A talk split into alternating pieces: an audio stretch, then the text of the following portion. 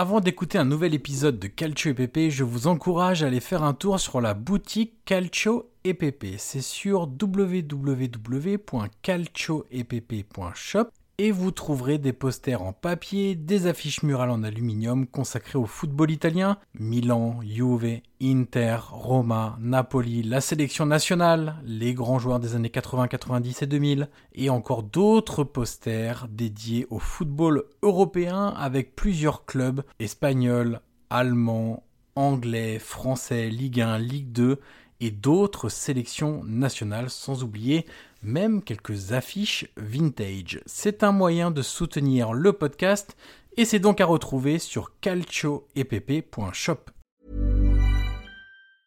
It's that time of the year. Your vacation is coming up. You can already hear the beach waves, feel the warm breeze, relax and think about work. You really, really want it all to work out while you're away. Monday.com gives you and the team that peace of mind. When all work is on one platform and everyone's in sync, things just flow wherever you are. Tap the banner to go to Monday.com.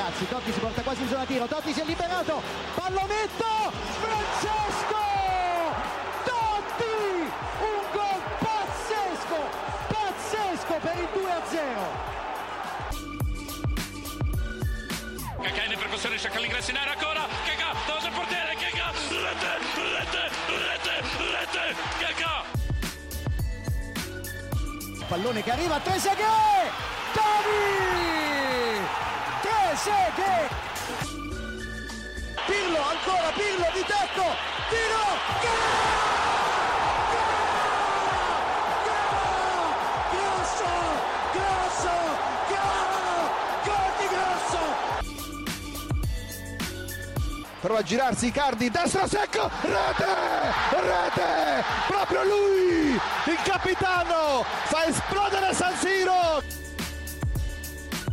Avanti Cavani, avanti Matador, avanti Matador, sei tutti noi Matador, ci prova con il testo, si gonfia la rete, si gonfia la rete, si gonfia la rete, Matador. Bonjour à toutes et à tous et bienvenue sur un nouvel épisode du podcast Calcio EPP, le podcast 100% foot italien. Aujourd'hui, nous allons faire un premier bilan après 7 journées de Serie A et pour ce faire, je suis évidemment toujours en compagnie de Guillaume Maillard Pacini. Salut Guillaume. Bonjour Monsieur Van Crochet, bonjour à toutes et bonjour à tous. Alors Guillaume, mine de rien, on a pratiquement joué 20% de la saison. Cela passe extrêmement vite. Encore Déjà plus. Ouais, ouais, encore plus cette saison. Tu te rends compte, on est au 20 septembre. Il y a quasiment déjà 20% de la saison qui est, qui est derrière nous. Et, et je te propose de, de, commencer euh, très très rapidement, de rentrer tout de suite dans notre épisode où euh, l'idée c'est de faire un, un petit bilan euh, principalement des grosses équipes et puis après on aura comme d'habitude un petit peu euh, notre vrac habituel où on met euh, pas mal de, de, de, choses. Mais là, clairement, après cette septième journée qui a confirmé beaucoup de choses entrevues lors de la première, lors de la deuxième, de la troisième, de la quatrième, de la cinquième et de la sixième journée, Guillaume, le cas épineux, c'est la Juve. Ah La oui, Juve- on rentre, tout de suite dans Ah oui, Guillaume. Ah oui, Guillaume, deux victoires, quatre nuls et une défaite. Euh, bilan d'ailleurs auquel on peut ajouter euh, un 0 sur 6 en Ligue des Champions. Euh, Qu'est-ce que tu veux mettre en avant prioritairement sur, sur le début de saison de la Juve? Écoute, il y, aurait tellement de choses à dire. Le, la, la chose la plus évidente et, et qui fait le plus parler aujourd'hui en Italie, toi comme on le sait, c'est évidemment le cas Allegri. Et, et on peut pas passer outre parce qu'on pourrait revenir évidemment sur, remonter sur l'arrivée de Ronaldo et tout ce qui s'est passé depuis tout ce qui en a découlé parce qu'Allegri évidemment n'est pas le seul coupable. Mais aujourd'hui quand même, tu as la question euh, évidente euh, voilà, de est-ce qu'il doit rester ou pas. Euh, toi comme moi, tu peux le voir sur les réseaux sociaux. les Allegri House, le, hashtag qui est toujours en, tendance en Italie. Et surtout, Johan, la nouveauté quand même de ces dernières heures, c'est que même dans la presse piémontaise, que ce soit tout au sport ou, ou la stampa et, plus, généraliste comme le Corriere della Sera, il y a quand même hum, le message qui est passé, euh, ou je pense même qui est filtré par la Juve, c'est que la patience n'est plus illimitée euh, pour, pour Max Allegri. alors son licenciement, selon tout au sport, tu vois, aujourd'hui, aujourd'hui on enregistre, on est le mardi 20 septembre, euh, tout au sport résumé en disant que euh, le débarqué, lui, et son staff quand même, parce qu'on oublie souvent Johan qu'il y a aussi son staff derrière. Qui a été renforcé d'ailleurs. Hein, en plus, en plus, coûterait environ avec son successeur, tout compris, tout sport a tablé en une sur 80 millions, ce qui fait, ce qui est beaucoup en, brut. Et, et de la veille, donc lundi, on parlait plutôt de, de 30 millions d'euros, de 36 millions d'euros, pardon, euh, brut euh, selon Catch Finance. C'est un peu ce qui. En fait, la différence, c'est que Toto Sport euh, anticipe en disant si tu veux un entraîneur top, bah, il faudra un gros budget. Donc, euh, c'est en gros 50 pour virer Allegri et 50 pour, pour prendre un nouvel entraîneur. Sachant que si c'est par exemple un. Ils choisissent un Montero par exemple, parce que c'est une piste qui a été évoquée, l'entraîneur de la Primavera. Euh, le salaire sera beaucoup moins important que celui d'Allegri, donc on ne sera pas du tout sur les 80 millions d'euros tout au sport. salaire de 7 millions d'euros. 7 hein. millions d'euros jusqu'en 2025. Voilà, ce qui est certain, c'est que pour le virer, euh, selon les calculs de Calcio et Finance, ça c'est 36 millions d'euros.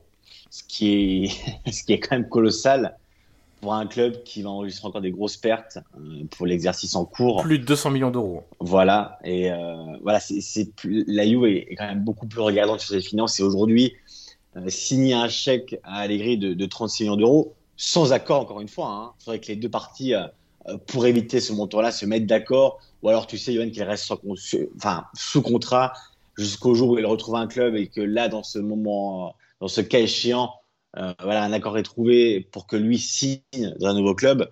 mais sans ça, en tout cas, ce serait 36 millions d'euros, des, des, salaires qui lui restent à encaisser jusqu'en 2025. Donc euh, ça, ça reste le côté actu, euh, en tout cas autour de la figure d'Allegri ces dernières heures dans la presse italienne. Mais 36 millions d'euros, euh, si tu te qualifies pas en Ligue des Champions l'année prochaine, c'est plus que ça. Si tu ne vas pas en huitième de finale de Ligue des Champions, ça va te faire perdre entre les droits télé, entre les primes UEFA et entre la recette billetterie, entre 10 et 15 millions d'euros. Ah, Donc le, calcul doit être fait. Est-ce que je dépense aujourd'hui 36 millions d'euros, et ça pourrait être moins, parce qu'on connaît les relations amicales entre Agnelli et Allegri, et j'ose espérer que Allegri, après sa... son année et quelques mois catastrophiques, euh, aurait au moins la décence de... de, de renoncer à quelques mois, voire slash années de, de contrat euh, est-ce que tu fais la dépense maintenant ou est-ce que tu te dis bah je la fais plus tard avec le risque que bah, si on doit lui payer deux ans de contrat à la fin de cette saison-là en le gardant jusqu'à la fin de la saison avec en plus une absence de Ligue des Champions, ça nous coûtera encore plus cher que 36 millions d'euros. En tout cas, dans la direction, euh, qu'on peut comprendre, c'est que Pavel Nedved est plutôt favorable. ah oui, ça c'est sûr. Au, départ d'Allegri, et ça c'est pas vraiment une nouveauté. Non. Parce qu'on savait déjà sa réticence à l'époque de, son retour. Sur et même avant, c'est un qui avait poussé pour le, faire partir avec Paratici. Exact, exact. Et officiellement, par contre, que ce soit Maurizio Arrivabene, Andrea Agnelli, euh, visiblement même Cherubini, visiblement il y a quand même il y a un soutien de manière officielle après, tu sais, Johan, moi, la boutade euh, qu'avait fait Ali, euh, Ben à, un supporter en disant, mmh. mais euh, si je prends un nouvel entraîneur, est-ce que c'est toi qui vas le payer? Moi, tu vois, ça me paraît quand même assez, euh, assez symbolique quand même de aujourd'hui, si Allegri est toujours sur le banc de la Juve, c'est quand même plus pour une question économique qu'une question technique parce que tu peux, tu peux perdre des matchs et tu peux avoir des, contre-performances, mais encore une fois, dans le contenu de, de ce qu'on a pu voir, et là, on va aborder la question terrain même contre Monza à, 11 contre 11, honnêtement, il y a vraiment de quoi. Euh, j'avais envie de, dire s'inquiéter, mais on s'inquiète depuis trop longtemps aujourd'hui pour la Juve. En fait, euh, moi, ce que je déplore en plus de l'aspect du jeu et du contenu, c'est même l'aspect émotionnel. Mmh. Dans cette équipe, je vois aucune réaction, euh, je vois aucune révolte, je vois aucun leader capable de prendre l'équipe sur les épaules ou même de la réveiller. euh, l'image des, des, fins de match contre Benfica, contre Monza, quand les, quand les joueurs vont sous, le, sous, sous la courbe, pour, voilà, ils restent stoïques et voilà, ils prennent les sifflets et repartent. En fait, il n'y a, a aucune réaction émotionnelle de cette équipe à la situation actuelle. Il n'y a aucune révolte et, vraiment au-delà du, jeu évidemment qui est latent et, qui n'existe même pas parce que il n'y a aucun fil conducteur, il n'y a aucune identité, mais ça c'est quelque chose qu'on déplore depuis des mois et on en parlait déjà la saison dernière. Mais aujourd'hui, même au niveau des hommes, au niveau, du vestiaire et de l'orgueil, je vois aucune raison, même à 10, tu peux toujours quand même te révolter. Et, voilà, on va sortir un peu les. Alors c'est assez. Euh, voilà, c'est un, discours assez simpliste, mais sortir un peu les tripes dans tout ça. Et, et bah, t'es quand même à la Juve. Et, t'as quand même perdu contre Monza qui a empoché sa première mi-temps en Serie C'est quand même assez, dingue d'en être arrivé là. Et, la Juve touche le fond sans vraiment réagir. Et même Allegri, tu sais, Johan, quand il était dans les tribunes euh, dimanche, c'est plus Allegri qui, enlève sa veste, euh, c'est plus Allegri. Même lui, parfois, me, semble un peu résigné à une situation dans laquelle, aujourd'hui, il ne trouve pas les ressources et il ne trouve pas les solutions euh, voilà, pour, pour sortir de ce moment quand même qui est compliqué, mais depuis maintenant le, début de saison. Alors si on revient juste sur le, match de Monza comme tu l'as fait, euh, tu disais, euh, même à 11 contre 11, c'était compliqué. Quand on se penchait sur les stats, et je le fais toujours pendant les matchs, à 11 contre 11, Monza avait plus souvent le ballon, Monza a plus tir au but, Monza avait plus de tirs cadrés, et Monza avait un meilleur expected goals. Euh, Monza qui avait pris un point en 6 matchs. Euh, donc, ça c'est la première chose. La deuxième chose, quand tu parles d'absence de, révolte ou de, émotionnelles, les, la seule révolte que tu as, c'est un mauvais geste de Di Maria, euh, qui prend carton rouge. Ensuite, moi, ce que je vois, c'est que c'est des joueurs qui sont extrêmement nerveux en permanence, euh, qui semblent avoir accumulé une certaine dose de frustration qu'ils ont envie d'évacuer ou qu'ils ont du mal à contrôler. Euh, le nombre de joueurs qui lèvent les bras, qui écartent les bras en disant mais bougez-vous, qu'est-ce que je fais de la balle, à qui je la donne, mais personne ne se démarque, mais personne ne bouge. Enfin, il y a, y a, ce fameux body language qu'il faut jamais surinterpréter, mais qui parfois donne quand même des indications que je trouve assez terribles pour euh, à la fois pour les joueurs, à la fois pour les dirigeants et à la fois pour, euh, pour l'entraîneur. On sait que le vrai problème, évidemment, c'est Allegri, que il n'est pas le seul responsable, que Agnelli est responsable, que, que les joueurs. Le rappeler, hein. Ouais, ouais, bien sûr, que, que les joueurs sont responsables aussi. Il n'y a aucun problème là-dessus. Il y a aussi des absences qu'on peut. Voilà, oui, mais c'est peut... pas suffisant. Mais tu vois. Ah non, mais bien sûr. Bien mais sûr, même les absences, moi je trouve ça, je trouve ça. Euh... Alors évidemment que c'est factuel, mais déjà il y a le caractère de supputation, c'est-à-dire il nous manque Pogba. Mais attendez, Pogba, il fait quoi depuis 5 ans à Manchester United? C'est quand sa dernière grande saison? On est certain que là, Pogba au milieu de terrain, ça résoudrait tous les problèmes? Et surtout, Pogba ne peut pas manquer dans une équipe où il a quasiment jamais joué depuis son retour. Donc, euh, Exactement. Et puis attends, de... tu vas me faire croire qu'avec Bonucci, Danilo, euh, McKenny, Vlaovic, Kostic, Di Maria, euh, Paredes, Paredes. Euh, qui est-ce qui me manque qui était titulaire? Danilo, je sais pas si je l'ai déjà dit. Tu vas me faire croire que t'es pas capable de battre Monza? Ou en tout cas, pendant 40 minutes où t'es à, à 11 contre 11 de les mettre plus en difficulté que ça? Donc moi je veux bien les, les blessés et les absents, mais il faut quand même regarder l'identité de ceux qui sont sur le terrain contre Monza. Et encore une fois sur euh, Allegri, il y a à la fois l'absence d'identité de style qui me gêne énormément, parce que le coup de il y a que la victoire qui compte. Ok, très bien, quand tu gagnes. Quand tu gagnes, tu sors cette carte-là, tu peux rien dire. En face. Alors si, tu peux dire, bah tu joues mal, mais lui il va te sortir le totem, oui mais je gagne. Donc là, après, c'est un affrontement idéologique. Sauf que tu gagnes plus. Mais maintenant que tu gagnes plus, eh, tu retiens quoi de des un an et quelques mois de d'Allegri Bah tu retiens rien, à part des difficultés. Mais encore une fois, ça c'est le côté terrain, le côté communication. Pour moi, il est tout aussi catastrophique. On a quand même un entraîneur. Moi, je, suis halluciné que ce n'ait pas fait plus de bruit en Italie. J'en avais parlé à la radio. On a quand même un entraîneur qui, avant le match contre la Sampdoria, quand un journaliste l'interroge en lui disant Bah maintenant vous allez jouer tous les trois jours, lui dit Eh ben génial Pas de problème. Là à l'époque il parlait pas de blessés, parce qu'on était en début de saison. Euh, génial, moi j'adore ça. De toute façon, euh, moi les entraînements, j'aime pas ça. Moi je vis que pour les matchs. Il y a des entraîneurs qui disent qu'ils vivent euh, leur métier pour du lundi au samedi, du lundi au vendredi, pardon. Il dit moi je le vis pour le samedi au dimanche. Mais t'aimes pas entraîner, mais ça se voit que t'aimes pas entraîner. Parce que le travail qui est fait sur les joueurs, on le voit pas. Il y en a pas. Si t'aimes pas entraîner, comment tu veux que les joueurs prennent du plaisir? Comment toi tu amènes du plaisir au quotidien dans tes entraînements qui sont le moment où tu façonnes la performance du week-end? C'est pas juste tu t'entraînes comme ça pour repasser le temps. Tu t'entraînes parce que c'est là que se décide ce qui va se passer le week-end. Donc les difficultés qu'on voit sur le terrain, elles viennent de quelque part. C'est pas, euh, c'est pas juste euh, le match commence, les joueurs sont en difficulté. C'est parce que le travail n'est pas effectué aussi également la semaine. Mais il n'est pas effectué pourquoi? Quand un entraîneur dit, et moi je n'ai jamais entendu un seul entraîneur, et Dieu sait que j'aime lire les interviews des entraîneurs, des bouquins sur les entraîneurs, etc. De, et pas que de série hein, de, de partout, même des plus petits entraîneurs dans des petites divisions. Je n'ai jamais entendu un entraîneur expliquer je n'aime pas entraîner. Et tu sais, j'ai regardé un peu les, réactions sur Sky euh, dimanche soir sur le plateau tu sais, du, Sky Club.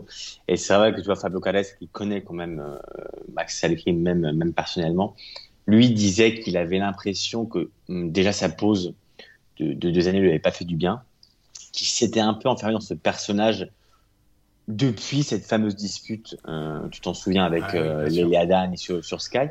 Et surtout, tu parlais d'idéologie et lui parlait vraiment de, de guerre idéologique dans laquelle s'est enfermé Allegri et dans laquelle il ne veut pas évoluer. Euh, aujourd'hui, on a, on a plein d'exemples en Italie où les, les entraîneurs ont été capables d'évoluer dans leur style, dans leur façon de raisonner, de leur façon de penser, de leur façon de faire leur équipe.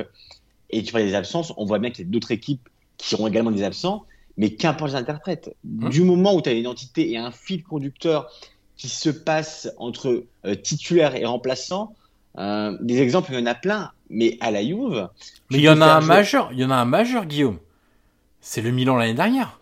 Combien de matchs ils ont fait avec, euh, j'allais dire le, les, ah, maintenant il y a cinq changements, donc les 16 joueurs, oui. les, les plus à même de, de jouer, etc. Combien de matchs sur 38 ils ont fait sans blessés. Il y en a quasiment pas dans la saison. Ils ont même fait des matchs, Guillaume, souviens-toi, avec 5-6 blessés titulaires. Oui, tu te souviens, on avait le banc avec tous les, tous les blessés. Avais, Bien sûr. T'avais Zlatan, t'avais Kier, t'avais Rebic, t'avais, t'en avais plein.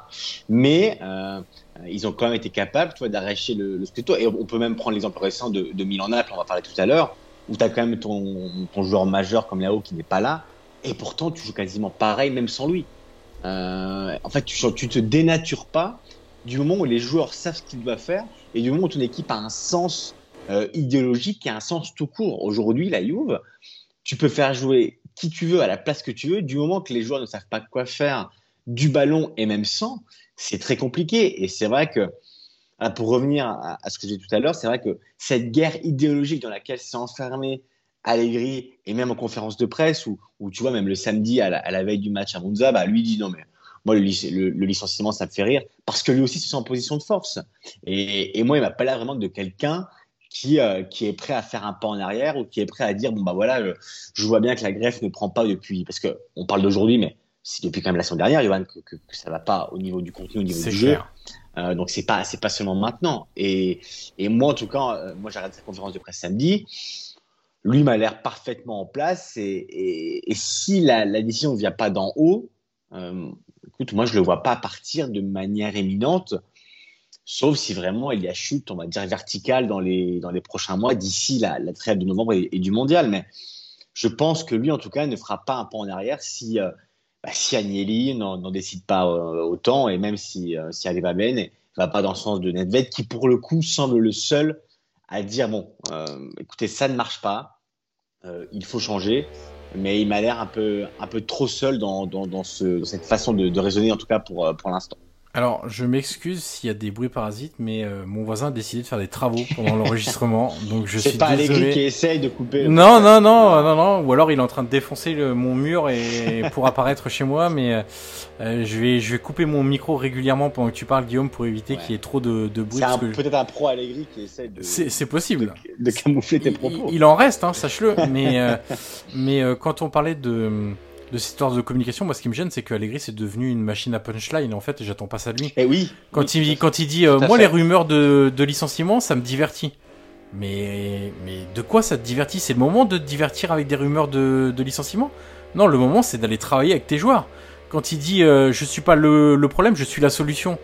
Mais ok Rocky, ok Rambo, mais, mais, mais on te demande pas ça en fait.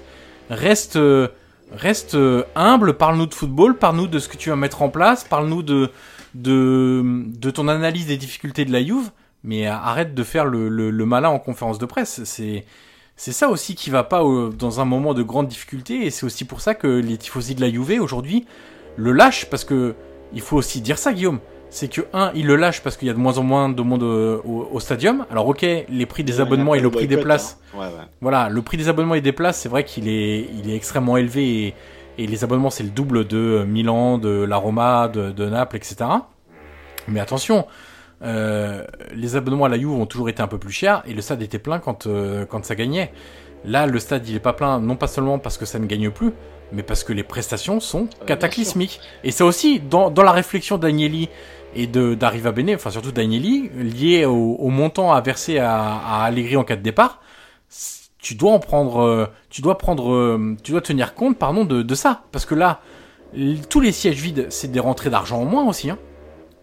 Ah, c'est évident et surtout, euh, les supporters de seraient plus patients et plus cléments si, euh, dans le contenu, que ce soit dans un match ou dans une défaite, et même voire dans une victoire, euh, parce que rappelle-toi, la première pierre contre Sassuolo, euh, la Juve pour l'instant a gagné contre Sassuolo Spezia, et, et voilà, c'est quand même assez très léger. Euh, mais avec, serait... avec, avec Sampdoria, Spezia, Salernitana, et, euh, Monza. et Monza. Hein. Dans, Oui. Sur cette journée, il y a ces quatre adversaires-là hein, qui sont attendus dans les, dans les places de la 15e à la 20e. Hein. Évidemment, évidemment. Mais tu vois, il- je pense que les, les quand même connaissent le football et ils sont très plus patients s'ils voyaient un projet et, et un sens à, à, à leur équipe. Mais là, ils, ils savent bien. Alors, euh, imagine, la Juve voilà, revient de, de, la pause. Euh, ils gagnent. Alors, je n'ai pas le calendrier sous les yeux, mais ils gagnent leur premier match. Mais on, a l'impression quand même que les supporters euh, sont parfaitement conscients que même en cas de victoire, que tout est épisodique et que il n'y a aucun, aucun débouché à court ou moyen terme, il n'y a aucun projet. Personne ne comprend le projet aujourd'hui. Euh, Bene parlait de deux ou trois ans pour, pour mais, mais oui, mais d'accord, mais, mais à quoi bon? Dans quel, dans quel but? Euh, et, et ça, Allegri, tu le disais, ne nous l'explique pas. On n'arrive pas à comprendre là où il veut emmener son équipe et quel sens il veut lui donner. Donc en plus, on pourrait aussi parler des problèmes euh, physiques, parce que je vois quand même une équipe qui, au bout de 20 minutes à chaque fois, est capable de jouer au haut niveau, euh, comme contre Benfica, mais qui, au bout d'un moment, s'écroule littéralement, même au niveau de la condition physique, au-delà des blessés. Donc des problèmes sur le terrain, il y en a mille, mais c'est vrai qu'à côté, si euh, la Juve avait quelque chose de clair euh, au niveau du projet, je suis persuadé que les supporters sont plus cléments et plus patients. Mais aujourd'hui, ils, ont perdu justement cette patience parce qu'ils n'arrivent pas à comprendre où va leur club, où va leur équipe et où va leur entraîneur et même voir leur direction. Alors, juste pour le calendrier, euh, après la trêve internationale, donc c'est Bologne, Haïfa, Milan et encore Haïfa. Et attention, puisqu'on parle beaucoup de, du bilan d'Allegri et un vrai gros point qui sera fait avant la, la trêve trêve, euh, de la Coupe du Monde. Euh, je rappelle que dans les derniers matchs, il y a Benfica, Lecce, Paris Saint-Germain, Inter, Hellas Vérone, Lazio avant la trêve. Ça, ça, ça, ça fait un, un calendrier assez, euh, Assez chargé. copieux. Ouais, assez copieux et, et, et on verra bien où la Juve sera avant le, le, le début du mondial. Mais c'est évident que si elle est trop loin du podium ou, ou voilà, s'il y a eu Bah, pas de qualif en huitième aussi. Ouais, évidemment, et ça semble quand même mal parti. En Ouais. tout cas, aujourd'hui, on a l'impression bah, de, de ce, qui, le côté Juve, c'est que la confiance est maintenue en Allegri. Par contre, il faut la svolta, donc le déclic assez rapidement. Sinon, ça, sa position va vraiment devenir intenable, même pour lui. Euh, si le stade se vide vraiment, comme l'appel au boycott a été fait sur, sur les réseaux, si vraiment le, voilà, il n'y a aucun progrès dans le jeu et dans les résultats, au bout d'un moment, ça pourrait plus être tenable même pour lui. Et petite pensée quand même pour Vlaovic, hein. voilà, Ouais. qui a fait des pieds et des mains pour la, la Juve. Et bon, compliqué. C'est pas faux d'en avoir parlé déjà à l'époque. hein. Exactement. Euh, c'est sûr que passer d'Italiano à Allegri, faut, faut clairement se mouiller la nuque, les avant-bras. Euh. et tout le reste. Euh, Guillaume, on va passer à la Lazio. Alors l'ordre, pour faire très simple, hein, j'ai repris l'ordre des grands clubs de, de l'épisode précédent sur les un club, un joueur. Donc il n'y a pas de parti pris éditorial, c'est simplement un peu de, de fainéantise au moment de, de, de préparer cet enregistrement. Guillaume, on parle de la Lazio, 4 victoires, 2 nuls, une défaite, 3 points sur 6 en, Europa League avec le vrai accro à Mitulan de l'humiliation 5 Très gros accro, très gros accro. Ouais, euh, les, les, clubs, les clubs romains et les pays scandinaves, c'est tout, un, tout un programme. Après le, le 6-1 de la Roma à Bodeglimt, le 5-1 de, de, la Lazio à, à Par ça fait même du 11-2 11-2 sur deux matchs. Exactement. hallucinant. Euh, qu'est-ce que tu retiens de ce début de saison de, de, la Lazio qui, si je ne me trompe pas, est quatrième euh, au moment de cette trêve? Écoute, déjà, j'ai l'impression que la greffe prend un peu. Alors, on va vraiment passer outre ce qui s'est passé jeudi parce que même les propos de Sarri, tu sais, après le match, ont été quand même assez. Mais on peut commencer par là, si tu veux, ou en parler après. On peut, hein. bah on peut, ouais, on peut commencer par là quand même. Où, voilà, comme tu l'as dit, la défaite a été assez, assez difficile à digérer à juste titre. Et surtout, Sarri, après le match, a dit euh, euh, que voilà, il avait l'impression quand même qu'il y avait une, un peu de voilà un peu de laxisme euh, au sein du vestiaire, mais venant d'une comme d'une graine qui émerge. Et lui a dit qu'il fallait l'éradiquer. C'est ses propos quand même. C'est un peu le verre est dans la pomme, quoi. Voilà, exactement. C'est des, des, propos assez, assez troubles, voire même assez durs. Mais bon, après une telle défaite, ça peut aussi se comprendre. Et lui a dit quand même, si c'est moi le problème, je suis prêt à, à faire un pas en arrière. Ce qui est fou. en gros, ça veut dire partir. Voilà, Exactement. Donc, euh, alors toi, on peut revenir évidemment sur la, belle victoire contre, contre la Cremonese euh, dimanche, une victoire assez simple parce que la Lazio aussi a su se la rendre simple. Après, je pense que qu'il y a eu une réaction d'orgueil aussi par, par rapport à ce qui s'est passé jeudi et peut-être aussi de soutien à, l'entraîneur après après ses propos, qui je pense voilà a voulu aussi piquer le vestiaire euh, après ce qui s'était passé, mais c'est vrai que parfois elle a dû quelques trous d'air dans dans ses matchs ou dans ses, dans ses prestations. Et, et, je dis vraiment, tu vois, tu peux pas, mais comme la Roma la semaine dernière, hein, tu peux pas, euh, même en Europa League, euh, disputer ce genre de match-là et, et faire ce genre de, de figurage. En, en Europe, c'est pas possible. Surtout que la Lazio, quand même, en championnat, a montré des belles choses. Euh, moi, quand je repense à ce match contre l'Inter, alors certes, l'Inter dans une période pas, très simple en ce début de saison, mais j'ai vu quand même une Lazio qui, est en progrès, qui arrive quand même à greffer une partie de, ses recrues. Je vois une défense aussi qui est plus solide. Alors, évidemment, après jeudi, c'est plus compliqué à dire, mais voilà, on va dire qu'en championnat, c'est beaucoup mieux. Et, j'ai l'impression quand même que la, greffe a un peu plus pris entre, entre Sarri et son vestiaire. Après, voilà, il faut quand même donner de la continuité euh, et, essayer de confirmer quand même au, fur et à mesure des matchs. Quand tu as des trous d'air euh, une fois tous les 3-4 matchs, c'est sûr que c'est compliqué, mais je vois quand même un, immobilier qui arrive à garder son immobilier. Il faudra quand même qu'on en parle un jour de, son niveau avec le recul qu'il a eu à Calazio. Hein. J'ai vu son nombre de buts qu'il a inscrit, euh, c'est quand même assez assez dément. Milinkovic Savic qui malgré tout est toujours là et qui arrive à, rester au, très très haut niveau. C'est vraiment, on le sait tous, mais c'est vraiment un joueur exceptionnel. Luis Alberto quand même qui prend aussi un peu sur lui après euh, ce qui s'est passé cet été. Euh, ça n'a pas été simple, il a voulu partir, mais il n'est pas parti, il a resté. Euh, donc, donc la Lazio, en tout cas, est, bah, encore une fois, si on, on passe au-dessus de jeudi, est quand même une équipe voilà, qui réussit son, son, début de saison. Après, voilà, après la trêve, il va falloir confirmer. Hum, tu as des joueurs qui partent en, en sélection, mais, mais voilà, tu as, as, aussi cet accro contre le Napoli, Johan, tu sais, qui, voilà, qui, qui, c'est un peu le, le couac de, de, de, du début de saison parce que tu menais et voilà, tu aurais pu tenir quand même, le, au moins ne pas perdre. Mais il faudra aussi voir quand même au, retour de, de, la trêve, je disais, parce que tu vas quand même aller à Florence contre, contre la Fio, tu vas recevoir l'Odinese, hein, qui est quand même une équipe surprise en début de saison. Euh, tu vas à Bergame euh, dans la foulée, tu as le derby, hein, début novembre, ouais. euh, qui sera un gros match, tu as la Juve. Donc en fait, tout va s'enchaîner et on va vraiment voir l'examen un peu de maturité de la Lazio parce qu'avant la trêve pour le mondial, va y avoir des matchs un peu un peu coup près et, qui pourront en dire en dire un peu plus long sur euh, voilà sur le potentiel et vraiment sur ce qu'a la Lazio dans dans le ventre.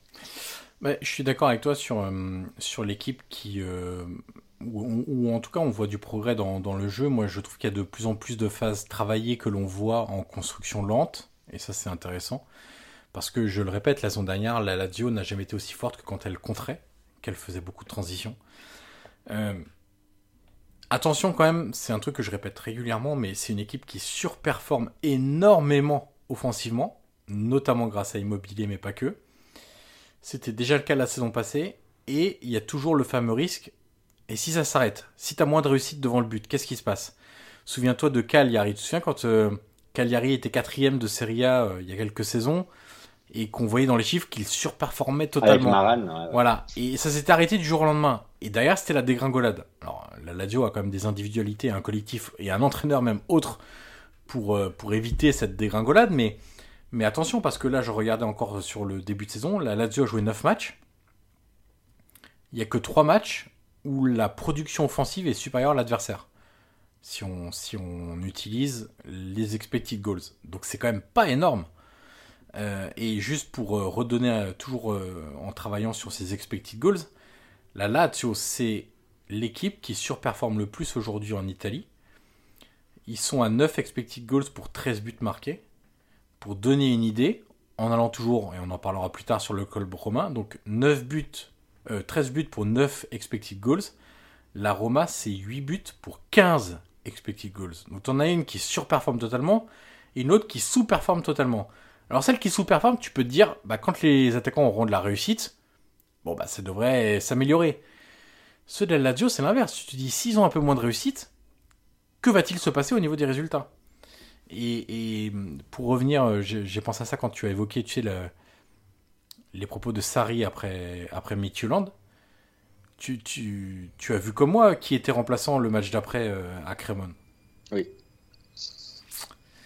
Luis Alberto, et, et, et, et, et alors, euh, j'ai pas lu de problème physique ou chose comme ça. Notre ami Romagnoli. ton poulain. Mon, capitaine de pédalo. Rappelons-le. Quand, euh, quand Sarri parlait du manque d'exigence, euh, de, de, prendre parfois les matchs un peu par-dessus la jambe. Bon, il y a eu deux choix forts quand même à Crémone. C'est Luis Alberto sur le banc, pas la première fois cette saison, et Romagnoli sur le banc, sans doute la première fois de la saison. Presque, il aurait fait le même choix, tu vois, si le match avait été un peu plus, euh, un peu plus dur sur le papier. C'est toujours la même question. C'est vrai qu'autant Luis Alberto, voilà, après, il a été compliqué. C'est vrai qu'il a été un peu plus sur le banc. Romagnoli, c'était plus étonnant parce qu'il était quand même. On en parlait la, la semaine passée hein, dans le podcast qu'on a fait. C'était quand même le un peu le leader, tu vois, de la défense. C'était même comme ça qu'il été décrit dans la presse romaine. Et c'est vrai que le voir sur le banc euh, dimanche après, euh, après la déroute de jeudi, c'était assez surprenant. après, peut-être qu'il n'était pas à 100% et que ça n'a pas été. Bien sûr. voilà, il faut, rester prudent. Le match sur le papier, quand même, était. Voilà, j'ai pas envie de dire simple parce qu'il n'y a pas de match plus simple. On va dire qu'il voilà, était plus simple que, que d'autres. après, on verra aussi retour de, de, la trêve quel 11 il, alignera, mais certain que voir Romagnoli sur le banc dimanche après le début de saison qu'il avait fait, ça, ça a pu étonner certains. Après, c'est vrai que j'ai pas vu, tu vois, de, de retour, même dans la presse, ou de, sur un possible choix. En tout cas, il n'était pas blessé, visiblement. Mais euh, en tout cas, il n'y a rien eu d'éclatant, on dire. Et juste euh, pour souligner quand même un instant le très bon début de saison de Provedel, euh, qui était arrivé pour être remplaçant plutôt, et qui se retrouve titulaire après la, la, boulette de Maximiano dès la première journée et son expulsion. incroyable. À la sixième minute. Et Provedel fait vraiment un très très bon, début, de, saison. On en a parlé. Hein. Exactement. Guillaume, on passe au Milan. 4 victoires, 2 nuls, une défaite. 4 sur 6 en Ligue des Champions contre Salzbourg et le Dynamo Zagreb. Euh, moi, ce qui me plaît avec cette équipe, c'est que la qualité de jeu, elle est toujours là. Elle est identique à la saison passée que comme le Napoli, c'est une équipe avec un jeu très européen. C'est une expression qu'on aime beaucoup en Italie, mais c'est pour. Euh, en gros, ce que ça veut dire un jeu européen, c'est que c'est un jeu qui s'inscrit dans la période actuelle de l'évolution du football. Et c'est un jeu qui doit te permettre d'être compétitif en Europe parce que tu élèves ton niveau de jeu et tu as une approche que d'autres grands clubs européens ont. On pense à, à des clubs anglais, à des clubs espagnols, au Bayern, etc. Où l'approche c'est prenons le ballon et allons faire mal à l'adversaire. Et quand on n'a pas le ballon, eh ben on va faire mal à l'adversaire en pressant pour le récupérer rapidement. Et d'ailleurs, euh, Guillaume, c'est pas un hasard non plus si on a eu l'un des meilleurs matchs de la saison. Exactement, c'est ce que j'allais te dire. Ah, il y, a, y, a, y, a 48 heures euh, entre Milan et Naples parce que c'est les deux équipes qui ont ce, ce football-là le, le, plus proche des, des réalités européennes. C'était un, un, super match. Euh, côté Milan, c'est vrai que tu faisais quand même sur ton meilleur joueur, euh, qui, était, qui évidemment Rafael Leao. Naples aussi était sans Imen, mais c'est certain que au vu du Ozyman du début de saison euh, et, et, du Léo quand même qui, qui, performe toujours autant malgré quelques trous d'air. Euh, et des solutions de remplacement. D'un côté, tu as Simeone Raspadori et de l'autre, tu as Bah, t'as ouais, Rebic qui, est, puis Rebic qui est blessé. Voilà, exactement. Donc euh, ça, ça aide pas. Tu as Krunic aligné lié gauche, ça pourrait surprendre. Mais, mais tu vois, on en parlait avec Laïu tout à l'heure. Euh, bah, tu peux mettre euh, n'importe quel interprète, euh, tu vois, même comme Pobega par exemple est bien entré en, en, Ligue des Champions, a mis son premier but. En fait, Milan a cette capacité quand même, il y, a, une identité qui est claire, un jeu qui est clair depuis maintenant l'arrivée de, de, Pioli sur le banc et qui s'est développé au fur et à mesure du temps. Et d'ailleurs, il l'a dit, tu sais, Pioli, en conférence de presse, à un moment, il avait été interrogé sur les corners euh, que frappe visiblement mal euh, son équipe et lui a dit, bah, en fait, à l'époque, moi, je les travaillais pas parce que j'avais pas le temps. Il y avait tellement de gros problèmes au niveau du jeu que ce genre de détails n'arrive qu'après. Il dit maintenant, aujourd'hui, on a une entité, on a un jeu, on sait quoi faire match après match. Euh, c'est des choses que j'ai même presque plus bien entraîné. Donc, on va pouvoir se concentrer sur des petits détails comme les corners. Et on l'a vu encore dimanche, on a une équipe quand même bah, qui a fait son jeu, euh, qui a aussi été malchanceuse euh, parce qu'elle tape, euh, elle tape deux barres, dont une assez, assez énorme avec Kalou sur, sur le 2-1 en fin de, de match. Mais, des, alors, une défaite, évidemment, reste une défaite. Mais je sais pas si, euh, tu vois, cette défaite-là Attention, Guillaume, hein. n'utilise surtout pas le terme défaite encourageante parce que. Non. Je te mets un carton jaune si Non, non, non, mais d'ailleurs, Pioli l'a dit, hein. Il était pas content après le match. Il a dit, non, non, mais, euh, on a perdu. Euh, on peut. En fait, il a eu une phrase très juste. Il a dit on ne peut pas perdre en jouant comme ça. Mmh. Et, et, je suis assez d'accord sur ces propos-là. Quand tu joues comme ça, tu n'as pas le droit vraiment, de, au moins, au moins de ramener le match nul. Surtout que tu fais le plus dur en, en égalisant euh, avec avec Giroud. Mais au niveau du jeu et du contenu, tu vois, tu as quand même une, as quand même quelque chose de toujours aussi sensé malgré la défaite. Au niveau du jeu, tu vois, c'est pas une défaite qui est qui est très inquiétante à court terme. Par contre, tu as, des, tu as, des, erreurs qui sont évidentes, comme sur le but de, de Simeone, où tu as un mauvais placement. Euh, tu as encore une fois un problème. Bah, tu vois, les, tu parlais des expected goals avec Acaladio. Milan est une équipe quand même qui a toujours du mal dans la finition à, à transformer toutes ces occasions, parce que tu en as encore beaucoup dimanche. Et, et, et, notamment au premier mi-temps, tu peux prendre l'avantage et tu les transformes pas. Et évidemment, à un moment, ça se paye. Naples n'a pas eu beaucoup. Honnêtement, j'ai même pas souvenir d'un de Maignan. Et pourtant, euh, bah, ils mettent deux buts et, ils repartent avec les trois points. Donc, euh, c'est aussi ce genre de match qui peut faire euh, la différence pour le titre. Mais on va dire que dans le contenu, en tout cas, j'ai vu une équipe avec euh, le même jeu, la même identité, malgré l'absence de Lao. C'était quand même une grande question, Yoann, avant le match. Hein. Savoir ce que donnait ce Milan-là sans, entre guillemets, la dépendance que pouvait avoir Lao sur le jeu. Parce qu'au niveau des buts et des passes D, Léo, c'est quand même euh, des, chiffres assez élevés. Là, sans lui, on a vu une équipe qui s'est procuré toujours autant d'occasions, qui pêche encore dans la finition, qui prend trop de buts depuis le début de la saison, parce qu'ils ont déjà encaissé 13 buts, euh, 8 buts, pardon, c'est quand même déjà assez énorme. Tu en as pris deux contre l'Inter, deux contre l'Odinese, euh, tu en as pris deux encore contre Naples, tu en as pris un à Salzbourg, tu en as pris un contre euh, le, le, deuxième match en, en, Ligue des Champions. Il y a très peu de clean sheet alors que c'était voilà. une défense l'année dernière. Ouais. Il y en a deux, hein. il y en a deux depuis le début de la saison, donc, euh, contre, contre Bologne et, et manque de contre Sassuolo. Bologne Sassuolo, c'est pas énorme et il y a quand même un problème peut-être d'équilibre et, et voilà, on sent que, que la défense est plus friable. Mais on va dire que voilà, globalement, euh, je parlerai pas de défaite encourageante pour ne pas t'irriter, mais disons que c'est une défaite, du moins qui n'est pas inquiétante. Tu vois, au niveau en tout cas du ça. jeu, même s'il y a des choses encore à corriger. Et Pioli l'a dit euh, en conférence de presse après le match, il n'était pas content malgré la prestation. Ce qui me marque, moi, c'est que c'est, j'ai l'impression de voir surtout l'équipe de la saison dernière. C'est-à-dire que dans les recrues, euh, bon, De Ketelar est un peu dans le dur, mais encore une fois, il y a vraiment zéro zéro, euh, comment dirais-je, euh, anticipation à faire sur ce qui va se passer parce que c'est pour moi c'est un formidable joueur et et je suis pas spécialement d'accord avec l'analyse de Pioli qui dit qu'il est en tu vois j'ai pas vu de différence entre le Deketelar de Naples et le Deketelar des, des matchs euh, précédents j'ai pas vu plus de choses en fait. Et on voit pas trop les Adli, les Thio, bah, Origi malheureusement blessé. Donc on a vraiment un bloc de la saison passée qui reste ultra performant. Donc là aussi tu te dis quand alors il y a Pobega qui s'est un peu montré, mais tu te dis quand les nouveaux seront intégrés à la rotation et qu'ils seront en capacité d'amener quelque chose sur 20, 30, 40, 90 minutes, bah, le Milan aura des ressources en plus et ça sera intéressant parce que peut-être que Pioli prend un peu plus de temps que les autres pour intégrer ses recrues. Souviens-toi de Kaloulou, juste un exemple parmi tant d'autres.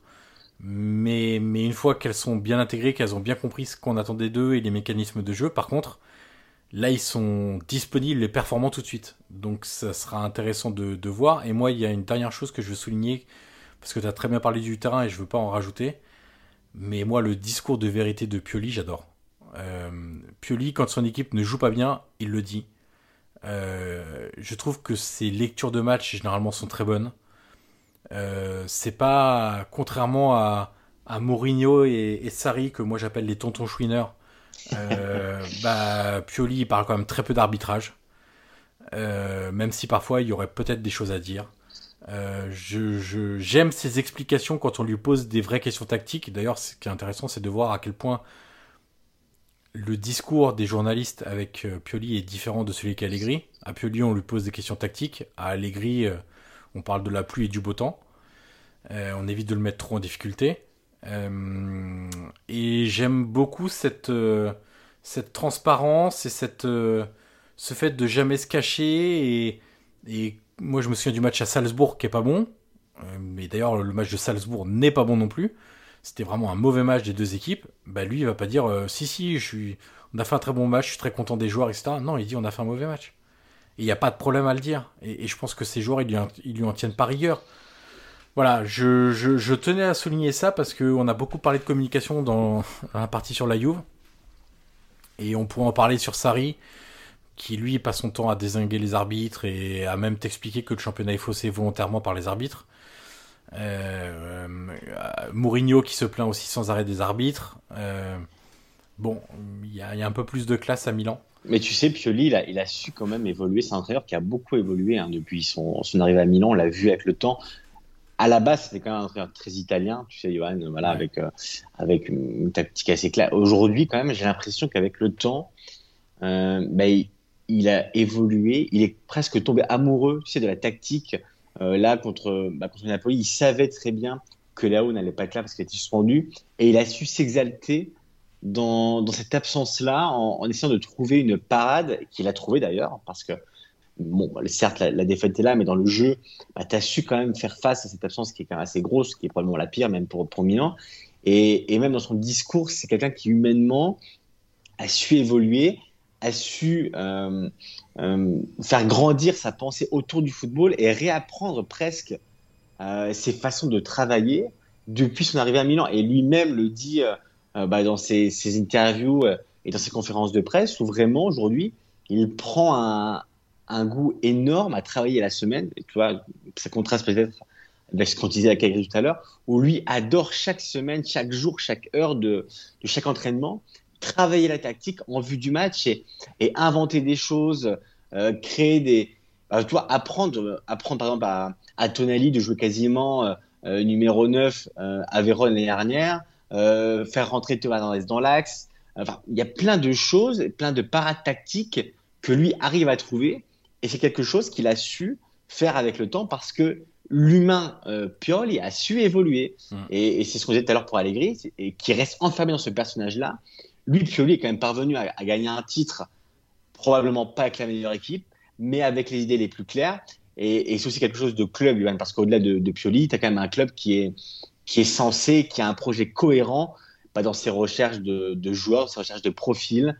Euh, tu as une unité qui est claire entre euh, bah, le projet voulu par, le propriétaire euh, et qui est aussi euh, maintenu et soutenu par, par le duo, par même par le trio Maldini, Massara, Moncada, les, les 3M, et Pioli qui est là pour mettre en pratique toute cette nouveauté-là de manière européenne, euh, comme tu disais par rapport au jeu. Donc euh, tout ça compris fait que Pioli vraiment aujourd'hui est un entraîneur totalement différent du Pioli qu'on a pu connaître à l'Inter, qu'on a pu connaître à Lazio et qu'on a pu connaître à Florence. Aujourd'hui, c'est un nouvel entraîneur, c'est même un nouvel homme.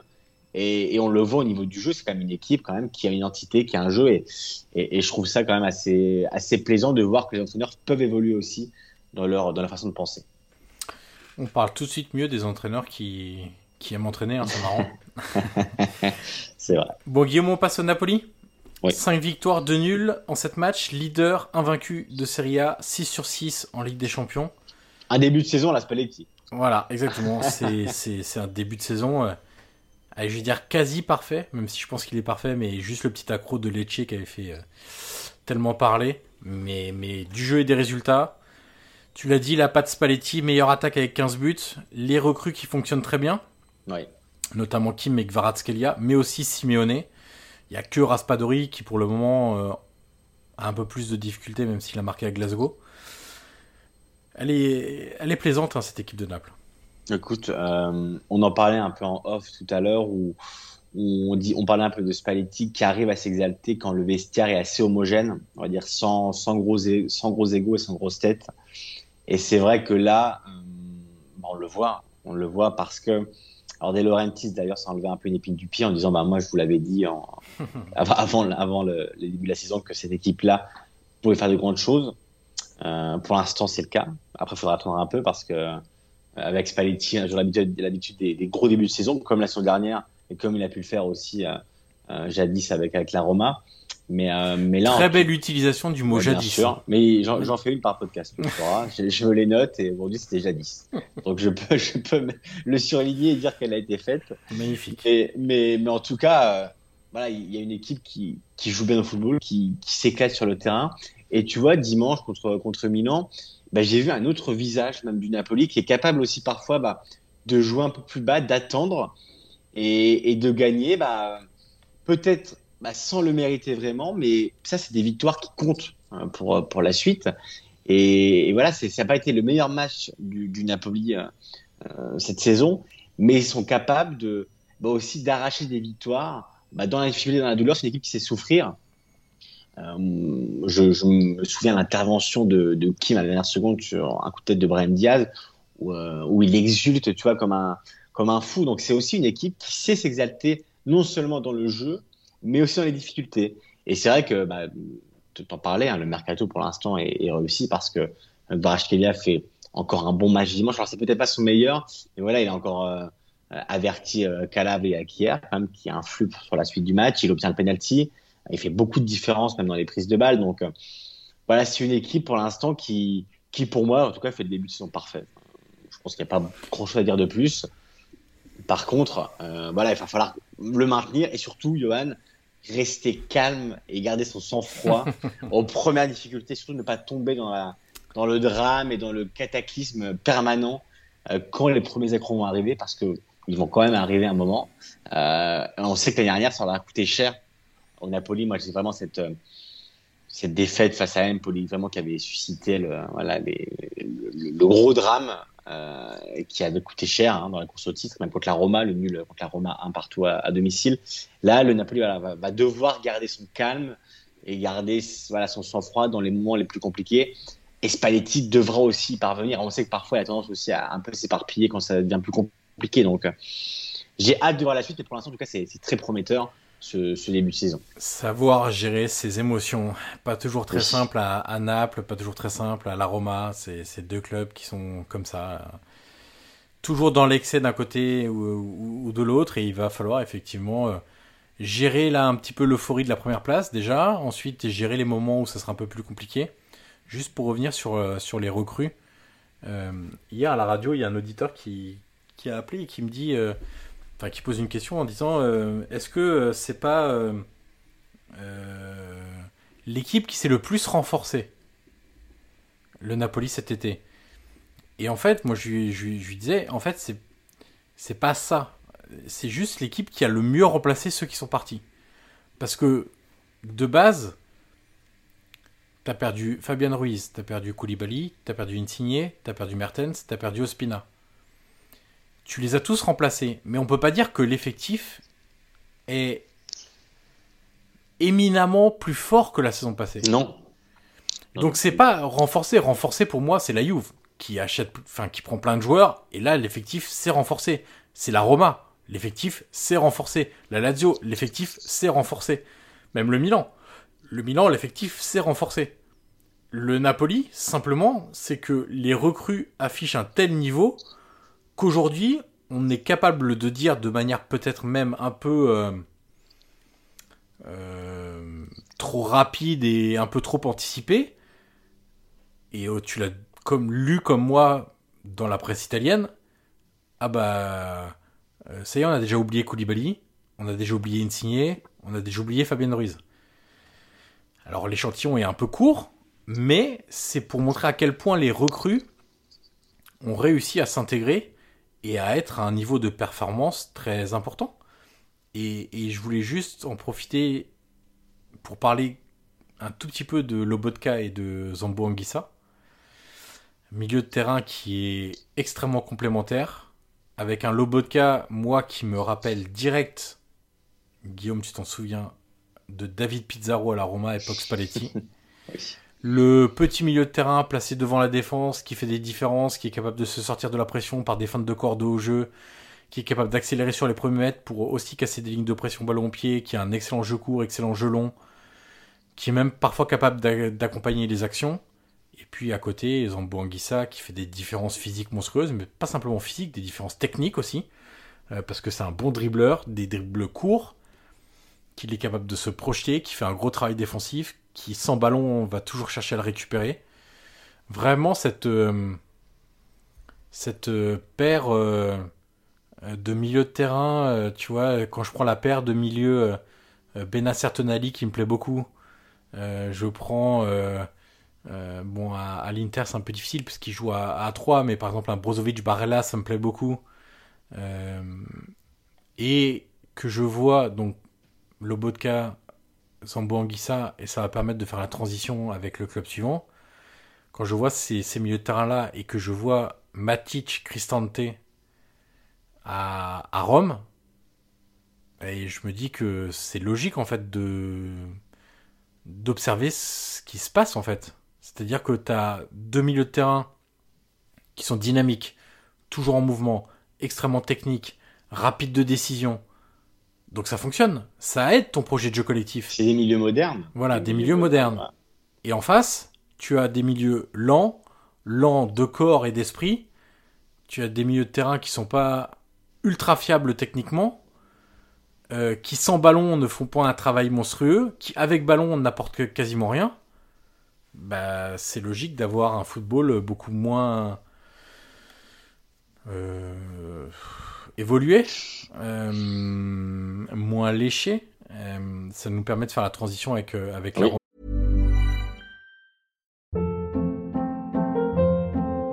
Hold up. What was that? Boring. No flavor. That was as bad as those leftovers you ate all week. Kiki Palmer here, and it's time to say hello to something fresh and guilt-free. Hello Fresh. Jazz up dinner with pecan-crusted chicken or garlic butter shrimp scampi. Now that's music to my mouth. Hello Fresh. Let's get this dinner party started. Discover all the delicious possibilities at hellofresh.com.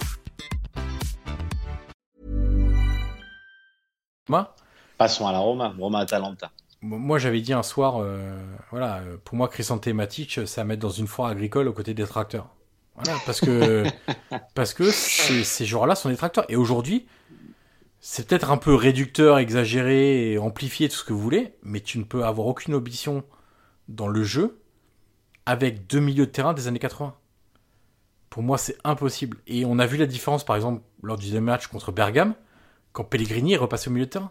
Est-ce que c'est pas finalement des, milieux mourignesques euh, Ouais, mais c'est des. Mais même pas, parce que regarde, euh, quand tu prends le milieu de terrain de Mourinho à Chelsea ou le milieu de terrain de Mourinho à l'Inter, Chelsea première époque ou l'Inter. Regarde à l'Inter, t'avais un Thiago Motta qui était ah, impeccable, un Dejan Stankovic qui était ultra mobile.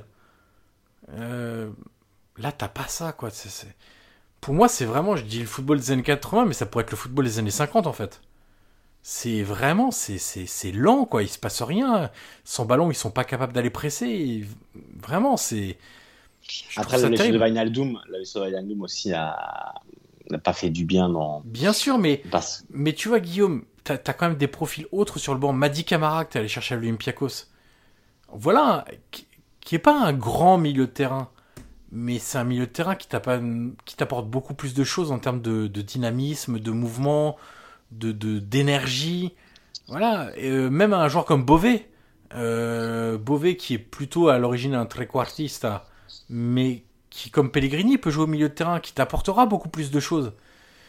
Là, je suis désolé, c'est à la fois du conservatisme slash expérience. En gros, bah, Matic, euh, pour Mourinho, c'est mieux d'avoir des joueurs d'expérience, mais c'est à la fois surtout un choix.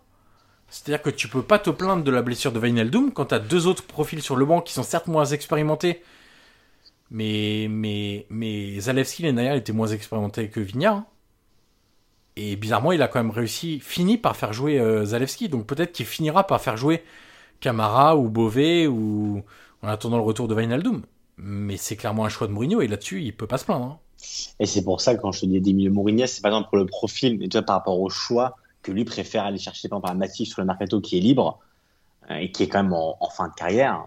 Ah, oui. On se le dit, ses plus belles années sont derrière lui et qui, au-delà d'aller le chercher pour apporter peut-être ce côté expérience à un groupe qui en a besoin, c'est qu'il préfère l'aligner par rapport à d'autres profils qui quand même sont plus adaptés au football d'aujourd'hui, au football moderne, et peut-être aussi au football qui a envie de pratiquer la Roma, parce que la Roma aujourd'hui a quand même une traction offensive qui est importante, mhm. hein, parce que les Pellegrini, les Dybala, alors qui n'étaient pas là dimanche, il, s'est baissé à l'échauffement, mais euh, les Abraham, Bellotti, Chomoro, en fait, quand même Zagnolo. une force offensive.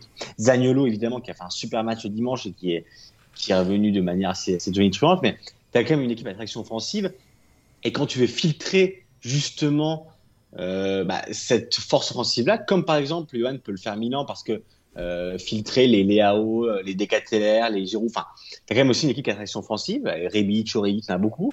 regarde le Napoli, pour moi le meilleur exemple c'est le Napoli. Hein. Lobotka Anguissa, t'as Benacer Tunali, et là avec Matic Cristante, tu peux pas suivre même les transitions défensives et, et rappelle-toi, même les premiers matchs de, la saison, tu voyais que parfois sur les transitions défensives, même contre, la Cremonese, euh, où la Roma s'impose, euh, et mais, mais tu as, quand même la Cremonese qui a eu beaucoup, beaucoup d'occasions mhm. euh, sur les transitions offensives. Donc, tu sens que la Roma, parfois aussi, a du mal un peu à suivre le rythme parce que son milieu de terrain n'arrive pas à filtrer bah, bah, voilà, ces, ces transitions-là. Donc, après, voilà, quand je disais Mourinho, c'est parce que Mourinho préfère aligner ce milieu-là euh, bah, que aligner des profils plus dynamiques et plus enclins à pratiquer le football moderne et le football que devrait pratiquer la Roma aujourd'hui. Et ce qui fait que tu as une attitude beaucoup plus attentiste, tout simplement parce que tu peux pas les presser haut avec ces joueurs-là. Tu peux pas. Et ce qui fait que quand les offensifs le font, l'équipe elle est coupée en deux. Exactement. Parce qu'entre les offensifs qui vont presser et Cristante et Matic, t'as 40 mètres. Exactement. Alors Wijnaldum peut-être avait ce coffre-là, tu sais, pour euh, dans le dans le volume de jeu du moins. ouais, mais pour moi, enfin, je sais pas, hein, mais pour moi, Wijnaldum c'est pas un milieu de terrain pour jouer à deux. Euh, j'ai du mal. Ses meilleures années, elles sont un cran plus haut en faux 10, que ça soit d'ailleurs avec les Pays-Bas où euh, l'entente avec Memphis Depay par exemple était parfaite parce que Memphis était un faux 9 et Wijnaldum un faux 10, donc il y avait beaucoup de projections pour se servir des décrochages de Depay où, où Wijnaldum allait dans l'axe. Euh, même chose à Liverpool où euh, il était capable de se projeter et tout. Et moi, le, recrutement de Wijnaldum pour, pour le mettre dans les deux du milieu, j'ai pas trop compris. Mais après. Et est-ce qu'on peut aussi évoquer les, les expected goals de la Roma? Bah oui, je l'ai dit tout à l'heure pour la Lazio et, et, là je le dis pour, pour la Roma 15 expected goals, 8 buts. Je veux dire, c'est dément quoi. Je veux dire, c'est du simple au double. Et tu le disais dimanche, ils perdent un match qu'ils doivent gagner, pour reprendre l'expression de, de Stefano Pioli. Euh, mais à la du fois. tu peux pas perdre ce genre de match-là quand tu joues comme ça. Ouais, c'est ça. Et, Et, et, ça peut te montrer une voie à suivre aussi, tu vois, ce match-là. Ça peut te montrer qu'avec plus d'ambition, euh, quand tu fais sortir un, des deux tracteurs et que tu, tu remets Pellegrini au milieu de terrain, bah, c'est quand même mieux. Euh, parce que parce que Pellegrini fait plus le lien parce qu'il est mobile, parce que euh, il est capable de jouer dos au but, il est capable de se décaler un peu sur le côté, parce qu'il est capable de presser son ballon, parce qu'il a une telle qualité technique, une telle vision du jeu, une telle rapidité d'exécution qu'il peut trouver des joueurs en mouvement très rapidement. Ça doit montrer pour moi ce match-là, ça doit montrer à Mourinho ce que cette équipe est capable de faire avec et sans ballon, avec des profils différents. Et, et, et si tu décides de mettre Pellegrini au milieu de terrain, alors là, Dybala est un peu blessé, avant c'était Zaniolo, donc tu peux te dire, euh, mais mets un Eduardo Bové. Moi, moi, je pense que Bové, il peut tout à fait avoir un parcours à la Fratesi, dans un rôle différent. Mais pour moi, ce joueur-là, si tu lui donnes du temps de jeu, avec les qualités qu'il a, il peut arriver très facilement ou très rapidement à un niveau type Fratesi. Donc j'aimerais le voir plus. Et il faut reconnaître le courage de Mourinho à lancer Zalewski la saison passée. J'aimerais qu'il ait ce même courage pour lancer Beauvais et se dire, bah, ce que je constate, c'est que quand on a Cristante et Matic, on est lent, on a une équipe qui est coupée en deux quand les joueurs offensifs décident de les presser. Sinon, on est attentiste, on ressort le ballon très lentement, donc les blocs, ils ont largement le temps de se remettre en place. Donc il faut... Mais c'est le football qui est comme ça, il faut de plus en plus de dynamisme, de mouvement, de percussion, de, de rapidité d'exécution, de rapidité de pensée, de rapidité de vision. Il faut tout ça.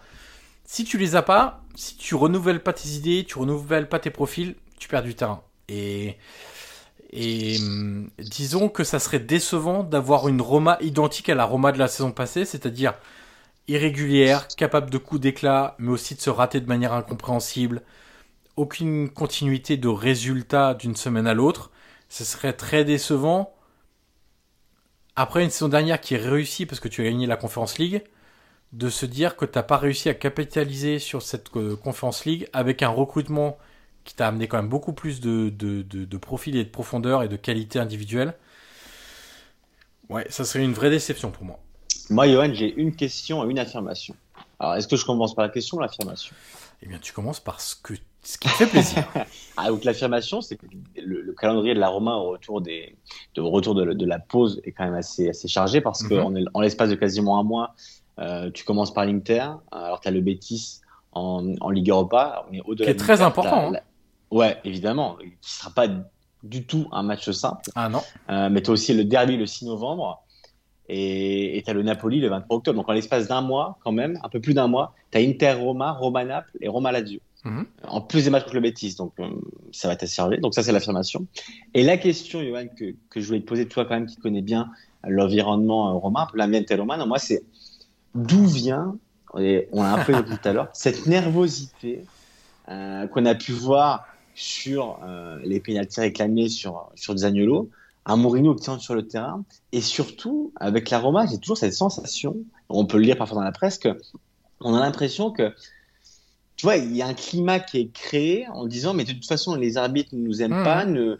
Et, mais d'où vient ce climat-là? Parce que, euh, tu vois, les, les deux pénalités sur Zaniolo, on voit bien que les deux, quand même, se plus ou moins le maillot. Enfin, voilà, c'est c'est mitigé, c'est mitigé, mais on voit bien que la faute n'est pas dans un seul sens. Donc, euh, mais on voit aussi que Mourinho rentre sur le terrain, on voit que les joueurs encerclent l'arbitre, on voit que il y a des contestations, on voit que c'est assez virulent. Et moi, vraiment, je ne comprends pas. Et je lis souvent ça dans la presse romaine, dans le. mais de toute façon, c'est nous contre tout le monde. Et, d'où vient Est-ce que ça vient de Mourinho? Est-ce que ça vient de Est-ce que c'est quelque chose qui est propre à la Roma ou... Non, ça, ça, ça, remonte à très longtemps. Euh, déjà, tu as le en 81 le le but de Touron et lors d'un Juve Roma euh, qui a fait euh, couler beaucoup d'encre où on a accusé clairement la, la Juve d'avoir volé le match, etc. Donc déjà, ça, ça a ancré un, un espèce de sentiment d'injustice. Tu as aussi une injustice qui est plus liée à l'histoire de l'Italie, opposition nord-sud. Euh, en gros, bah, les méchants du nord, les puissants du nord euh, veulent le mal du sud. Et donc, euh, même au niveau football, dès qu'on peut les humilier, on les humilie, quitte à gagner. ça, c'est la pensée, hein, avec une erreur arbitrale. tu as évidemment Mourinho qui arrive dans cet environnement-là, qui qui adore. Bah, qui adore ça et qui joue sur cette provocation-là en permanence et qui. Euh, faut quand même se rappeler que l'année dernière, il avait été expulsé euh, déjà pour. Euh, je sais plus à qui c'est. Je crois que c'était à Peretto le, le, le, geste de oui, du téléphone, etc. Genre on t'a appelé pour siffler contre nous, etc. pour faire écho à son père arbitre, etc. Qui avait trempé dans les trucs. Voilà. Mourinho ne fait que souffler sur des braises qui sont toujours un petit peu en sommeil, mais qui, euh, bah, dès qu'on souffle dessus, se réactivent. Et puis euh, tu as des joueurs aussi qui se laissent un peu trop aller à ça. Et Évidemment. Bon, là, on touche au aussi. caractère des joueurs. Je pense qu'un joueur comme Zaniolo ou un joueur comme Mancini, Zaniolo, en fait, il faudrait simplement lui expliquer une chose. C'est que on ne te sifflera jamais une faute qui est réelle si toi-même tu tires le maillot du, de l'adversaire. Exactement. Et Exactement. ça, la VAR, il le voit. Arrête de tirer le maillot des autres. Il le voit, la VAR. Et les Donc- deux fois en plus. hein. Mais exactement. fois, Donc, hein. euh, même si, euh, je me rappelle même plus, euh, c'est une fois c'est avec Ocoli, je crois, et l'autre, je me rappelais plus trop. Euh, même si l'adversaire te tire le maillot, si toi tu le tires aussi, même un petit peu, un petit peu moins, un petit peu après, un petit peu avant, peu importe, tu le tires. Et le problème, c'est qu'il le tire le premier. Ouais, plus, voilà. Mais ça. même si Et- tu le tirais en deuxième, tu vois, un petit peu après l'autre, ça serait la même chose. C'est c'est tirage de maillot contre tirage de maillot ou tirage de short contre tirage de maillot. Et je pense que si personne à la Roma lui explique ça, ben, il n'a pas fini d'être frustré, euh, l'ami Zaniolo, parce que parce qu'on lui sifflera rien. hein. Alors, il y a des fois où c'est abusé. tu te souviens de la déclaration de Mourinho quand il avait dit euh, Je conseillerais à Zaniolo de quitter l'Italie parce qu'on lui siffle Oui. jamais rien, etc. C'est vrai que Zaniolo, mais ça, c'est c'est la réputation qu'il s'est créée en faisant ça. C'est-à-dire que c'est. Les arbitres sifflent moins sur Zaniolo parce qu'il en a abusé parfois. Et maintenant, il y a des fois où tu te dis, mais comment il ne peut pas siffler ça c'est comme Mourinho qui après le match dit bah, je vais emmener mon équipe euh, m'entraîner, l'entraîner à faire des plongeons. Ouais. Alors, c'est vrai que le, il y a un vrai tirage de maillot. euh, c'est avec euh, Demiral, le, non le deuxième, le deuxième, ouais. Oui, il y en a, je crois qu'il y en a un avec Ocoli et un avec Demiral. C'est celui avec Demiral, je crois, où Ouais, il lui c'est tire et où il tombe pas, alors que c'est vrai que s'il tombe, je pense que. Ah oui, quand il lui, quand il lui, Il fait le tour, sais, un peu, ouais, voilà. Il fait le tour pour pas que le ballon, oui, exact. Et ballon là, je ouais. pense que s'il tombe, il y a penalty. s'il tombe, Ah. même si l'arbitre ne siffle pas, je pense que le VAR Il est dans la surface. Le rappelle parce que c'est c'est typiquement les pénalties du VAR. Mais mais ça c'est mais bon ça c'est un discours. Le match contre l'Atalanta, à la limite, il pose pas de problème dans le jeu et tu te dis que s'ils jouent plein de matchs comme ça, ils en gagneront plein. voilà. Exactement, exactement. Mais mais mais Avec oui. un Abraham en, en crise d'ailleurs, hein, depuis la saison, un Ah oui, compliqué. hein. Il, il a dit d'ailleurs hein, que pendant la pause, il allait se remettre euh, un peu à l'endroit parce qu'il est en, en difficulté, mais il a promis qu'au retour, ça allait, allait être un peu mieux parce qu'on a, on a longtemps loué les qualités d'Abraham et, et qui est un excellent joueur, en plus d'être, je pense, un très bon mec. Euh, Il a vraiment d'être un, excellent type. Mais euh, voilà, il, sans la finition, il a une grosse occasion encore là où il hésite clairement Ouais. euh, entre frapper et dribbler. Du coup, il fait un mélange des deux et le ballon finit en sortie de but. Mais voilà, ça prouve aussi qu'il a un peu un manque de confiance et qu'il a besoin peut-être de, la trêve pour, pour voilà, re- faire un peu reset sur le début de la saison parce que c'est lui vraiment le, le, le buteur, cette Roma-là. Et sans lui, la finition, c'est toujours un peu plus compliqué. On l'a vu encore dimanche contre, contre l'Atalanta. Guillaume, on passe à l'Inter. Notre Inter, euh, un peu. Autre cas épineux. Bah ouais, un peu en confusion aussi, hein, un peu confuse cette équipe. Euh, moi, le premier truc qui me marque, on en a parlé la semaine dernière hein, dans, le podcast Un joueur, un club. Enfin, un club, un joueur en l'occurrence. Euh, Mettez-le dans l'ordre que vous voulez. C'est le retard physique. Moi, ça c'est. Tu sais, je t'avais dit, mais comment tu peux être aussi à la rue physiquement quand tout le monde te dit depuis des semaines et des semaines qu'il va falloir partir très fort et que tu auras le temps pendant la trêve de refaire une préparation physique, la trêve de la Coupe du Monde et moi, je comprends. Bah, je comprends pas parce que parce que cette difficulté physique, c'est pas simplement être en difficulté physique et tu te dis bah juste physiquement ils se font manger, c'est que ça amène des soucis dans le jeu parce que quand tu veux aller presser plus haut, euh, t'arrives en retard dans tous les duels, t'arrives en retard dans toutes les anticipations. Donc ça crée des espaces énormes pour les adversaires et quand tu affrontes des équipes qui jouent en contre, typiquement l'Udinese, ça te crée des problèmes immenses parce qu'en plus eux ils pardonnent pas. Eux sur le plan physique, ils vont ils vont ils vont t'assassiner. Ils vont pas te pardonner et, eux ils vont te rentrer dedans. Donc si ton agressivité qui a fait ta force la saison passée aujourd'hui est inactive en raison du problème physique qui fait que tout ce que tu essayes d'anticiper ou tous les duels où tu essayes de rentrer fort, tu es en retard, bah ça crée des vrais problèmes de jeu derrière et les et ça crée un peu un rétro-pédalage chez Inzaghi en te disant comme on est en difficulté physique, on se met en danger sur notre jeu habituel, donc on va se recroqueviller un petit peu en défense et essayer de repartir en contre. Tu vois un peu l'enchaînement logique des choses et tout part des problèmes physiques en fait.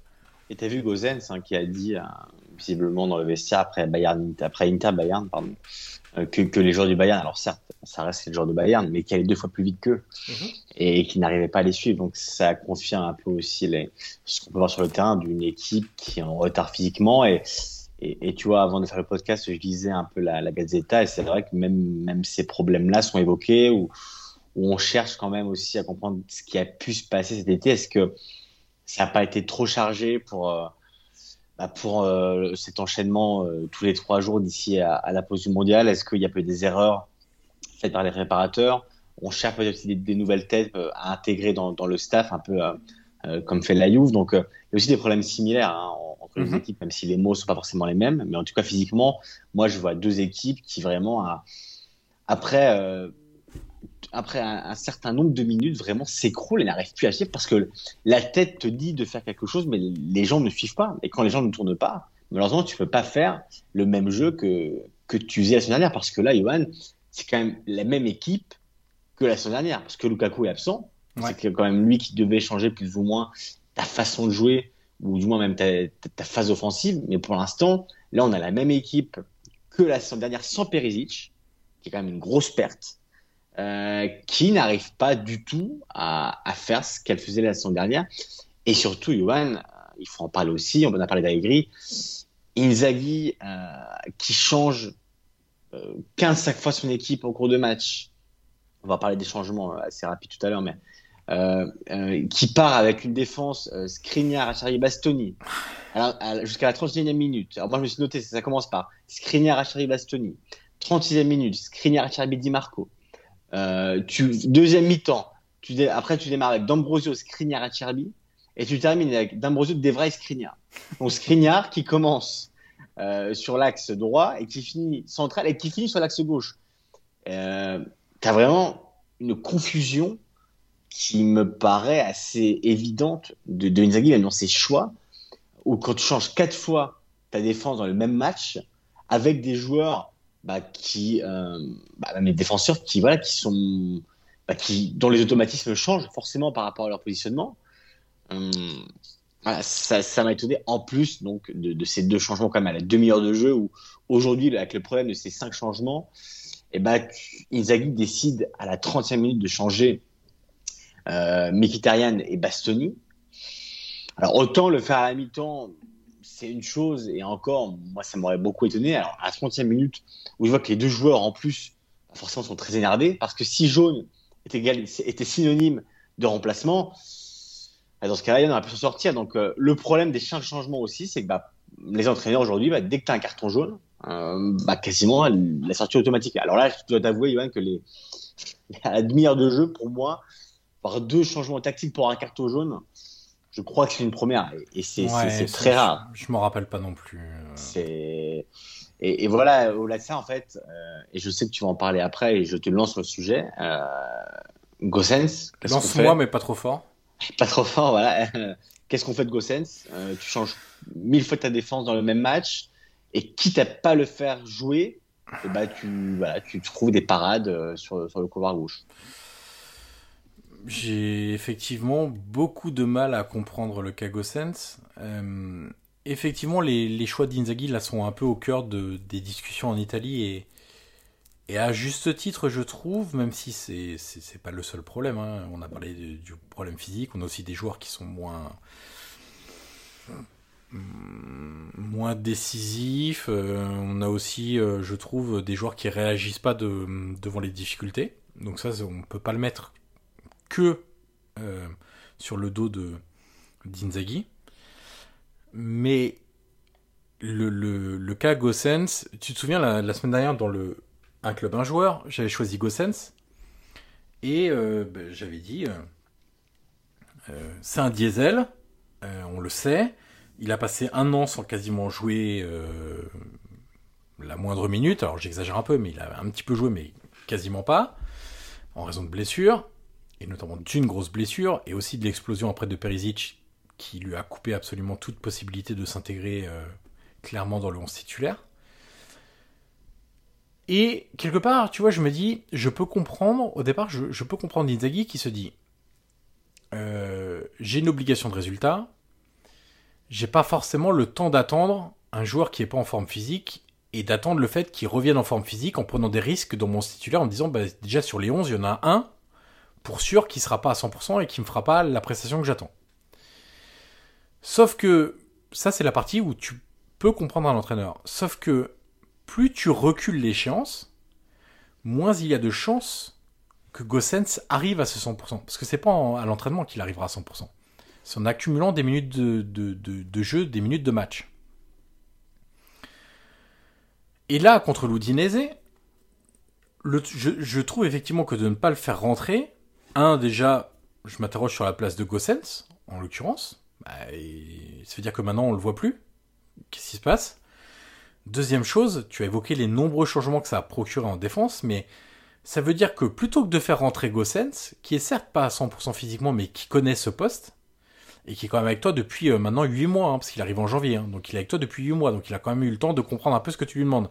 Et tu as investi sur lui en plus. Et tu as hein. investi 25 millions d'euros sur lui, tu as, raison de le rappeler, c'est pas un petit investissement. C'est ce qui a provoqué aussi le départ de Perisic, parce que tu pouvais pas avoir Évidemment. deux joueurs à ce poste-là avec un salaire aussi important. Et tu le remplaces pas parce que pour toi, tu as le remplaçant déjà euh, à la maison. Quoi, Exactement. Exactement. Mais ça veut dire que tu préfères faire changer des joueurs de poste en cours de match et parfois donc sur un seul changement faire changer trois joueurs de poste plutôt que de faire rentrer le vrai piston gauche que tu as dans l'effectif. Et ça, moi, je comprends pas. je pense que Gossens ne comprend pas non plus. Non, mais vraiment, j'essaye de comprendre. Mais alors déjà, pour moi, de base, il y a un monde entre Darmian et Gossens quand ils sont tous les deux à 100%. Là, j'entends le facteur Gossens n'est pas 100%, mais je réexplique que moins tu le feras jouer, moins il aura d'opportunités d'être à 100%, et plus ça va devenir un problème sur le long terme, alors qu'au départ, ça aurait été un problème sur le court terme, sur quoi 4-5 matchs pour qu'il revienne à 100% 6 matchs? Sauf que là, s'il ne, s'il ne joue pas, etc., c'est un problème que tu vas traîner toute l'année, là. Il sera jamais à 100%.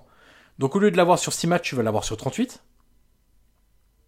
En plus, malheureusement pour Inzaghi, les résultats lui donnent pas raison. Et ça, on peut le savoir qu'après, hein, après les choix. Donc j'ai du mal à comprendre, tout comme j'ai du mal à comprendre le fait qu'Aslani ne joue jamais. Ne joue jamais. Alors qu'il avait fait une bonne pré-saison. Hein.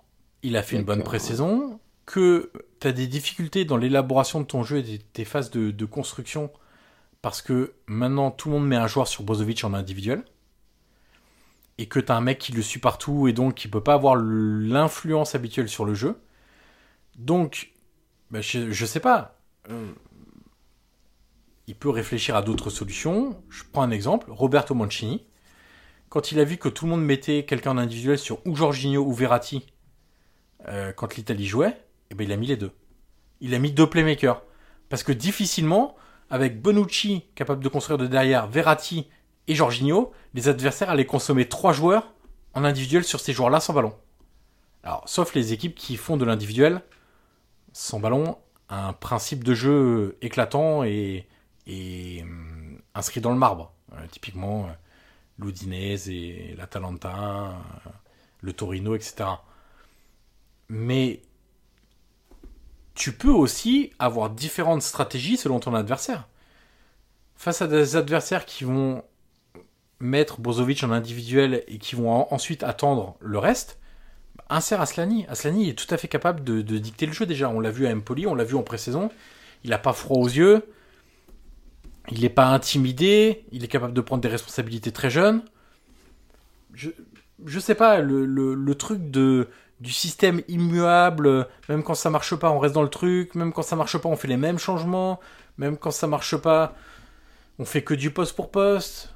Euh... Bah, de toute façon, Brozovic est suspendu euh, contre, contre, la Roma. Ouais. Euh, oui, mais là, tu n'auras que Aslani, en l'occurrence. Moi, j'aimerais voir parfois les deux ensemble. Après, on va, on va, peut-être déjà le voir au moins euh, contre la Roma, parce que si Azani avait été recruté, c'était pour remplacer Rozovic. Donc, euh, donc j'espère qu'on pourra le, le voir dans un contre la Roma. Mais moi, je voulais revenir aussi sur tes, tes propos sur l'aspect mental d'une équipe qui, au-delà de, de, l'aspect physique, vraiment, bah, tu vois, ne, ne, réagit pas même dans les difficultés. Elle passe euh, trois fois devant au score lors d'une des déplacements, et à chaque fois, elle part 3-1. Euh, c'est une équipe qui s'écroule dès ses premières difficultés.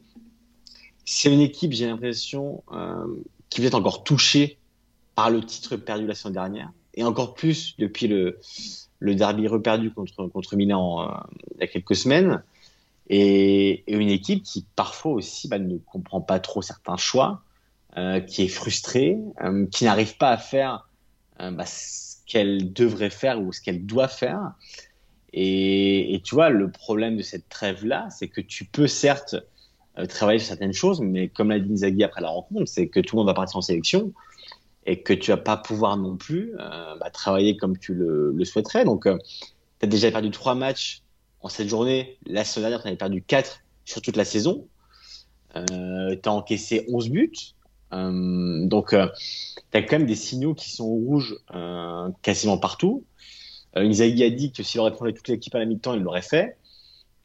Et et voilà, au-delà vraiment moi, de, de, de l'aspect tactique ou physique, c'est l'aspect même mental. J'ai vraiment l'impression d'avoir une, une, équipe qui, dès la mort des difficultés, s'écroule -hmm. et qui n'est pas capable de réagir ou, ou, même de se révolter pour, euh, et ben pour aller chercher une égalisation, pour aller chercher la victoire. Et, et ça, quand même, c'est assez inquiétant parce que l'Inter, quand même, ces dernières années, s'était bâti un mental assez fort et assez puissant, même dans les difficultés.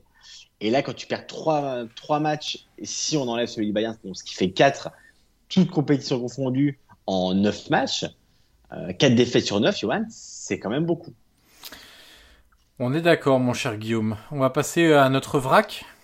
Oui. Euh, je te propose de. Alors, on peut peut-être faire chacun un club, tu vois, qu'on a noté. Euh, moi, je me suis noté l'Atalanta. Euh, je trouve que c'est extrêmement bien payé ce début de saison. Euh, on parlait d'équipes qui étaient mal payées. Eux, je trouve qu'ils sont très bien payés.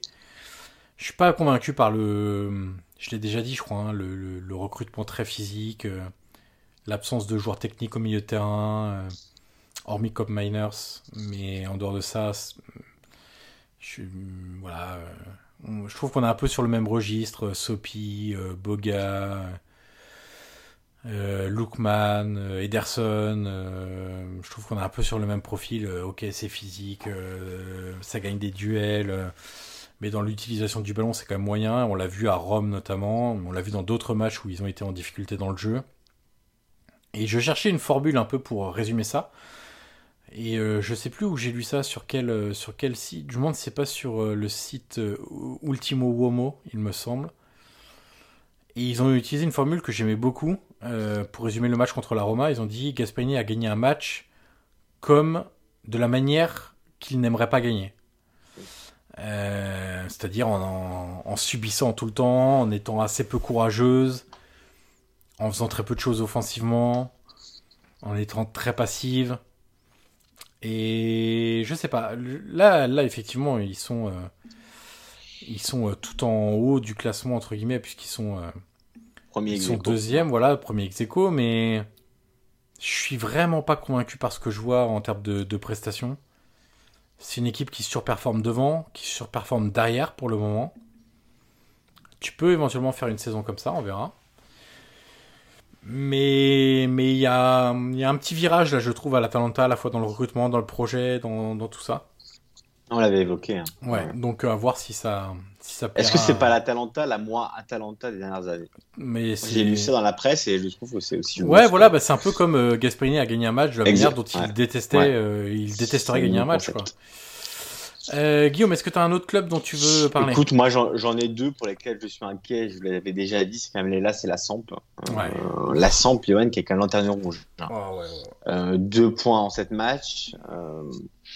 Et surtout, enfin, au niveau du jeu, euh, je comprends pas. Je comprends pas. Je et, et, et je vois pas où Gianpaolo veut aller. Je comprends pas comment a été bâtie l'équipe. Et, et, tu vois, on a eu le Genoa la semaine dernière qui, après des années, a flirté avec la, la série B et, a fini par y tomber.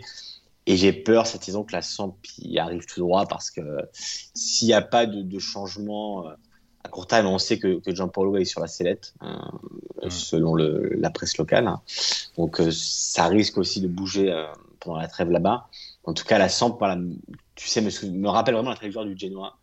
Et, voilà, quand tu fais quand même seulement deux points en sept matchs, euh, que tu es déjà à, à, cinq défaites et deux nuls, et tu n'as pas gagné un match, voilà, c'est quand même très juste. Et Véron, on en avait parlé aussi, une équipe qui est pas du tout la même que la semaine dernière. tu as plutôt un entraîneur hein, qui était Igor Tudor. Mm. tu as eu beaucoup de changements, hein, oh beaucoup de pertes. Et, et voilà, là, ils sont 17e. ils ont que 5 points. Ils ont déjà perdu 4 matchs. voilà, c'est deux équipes pour lesquelles vraiment voilà, je, je, je, suis assez inquiet. Et je voulais quand même faire une mention spéciale comme à l'Oudinez, euh, bah, qui est troisième, euh, qui est déjà 16 points.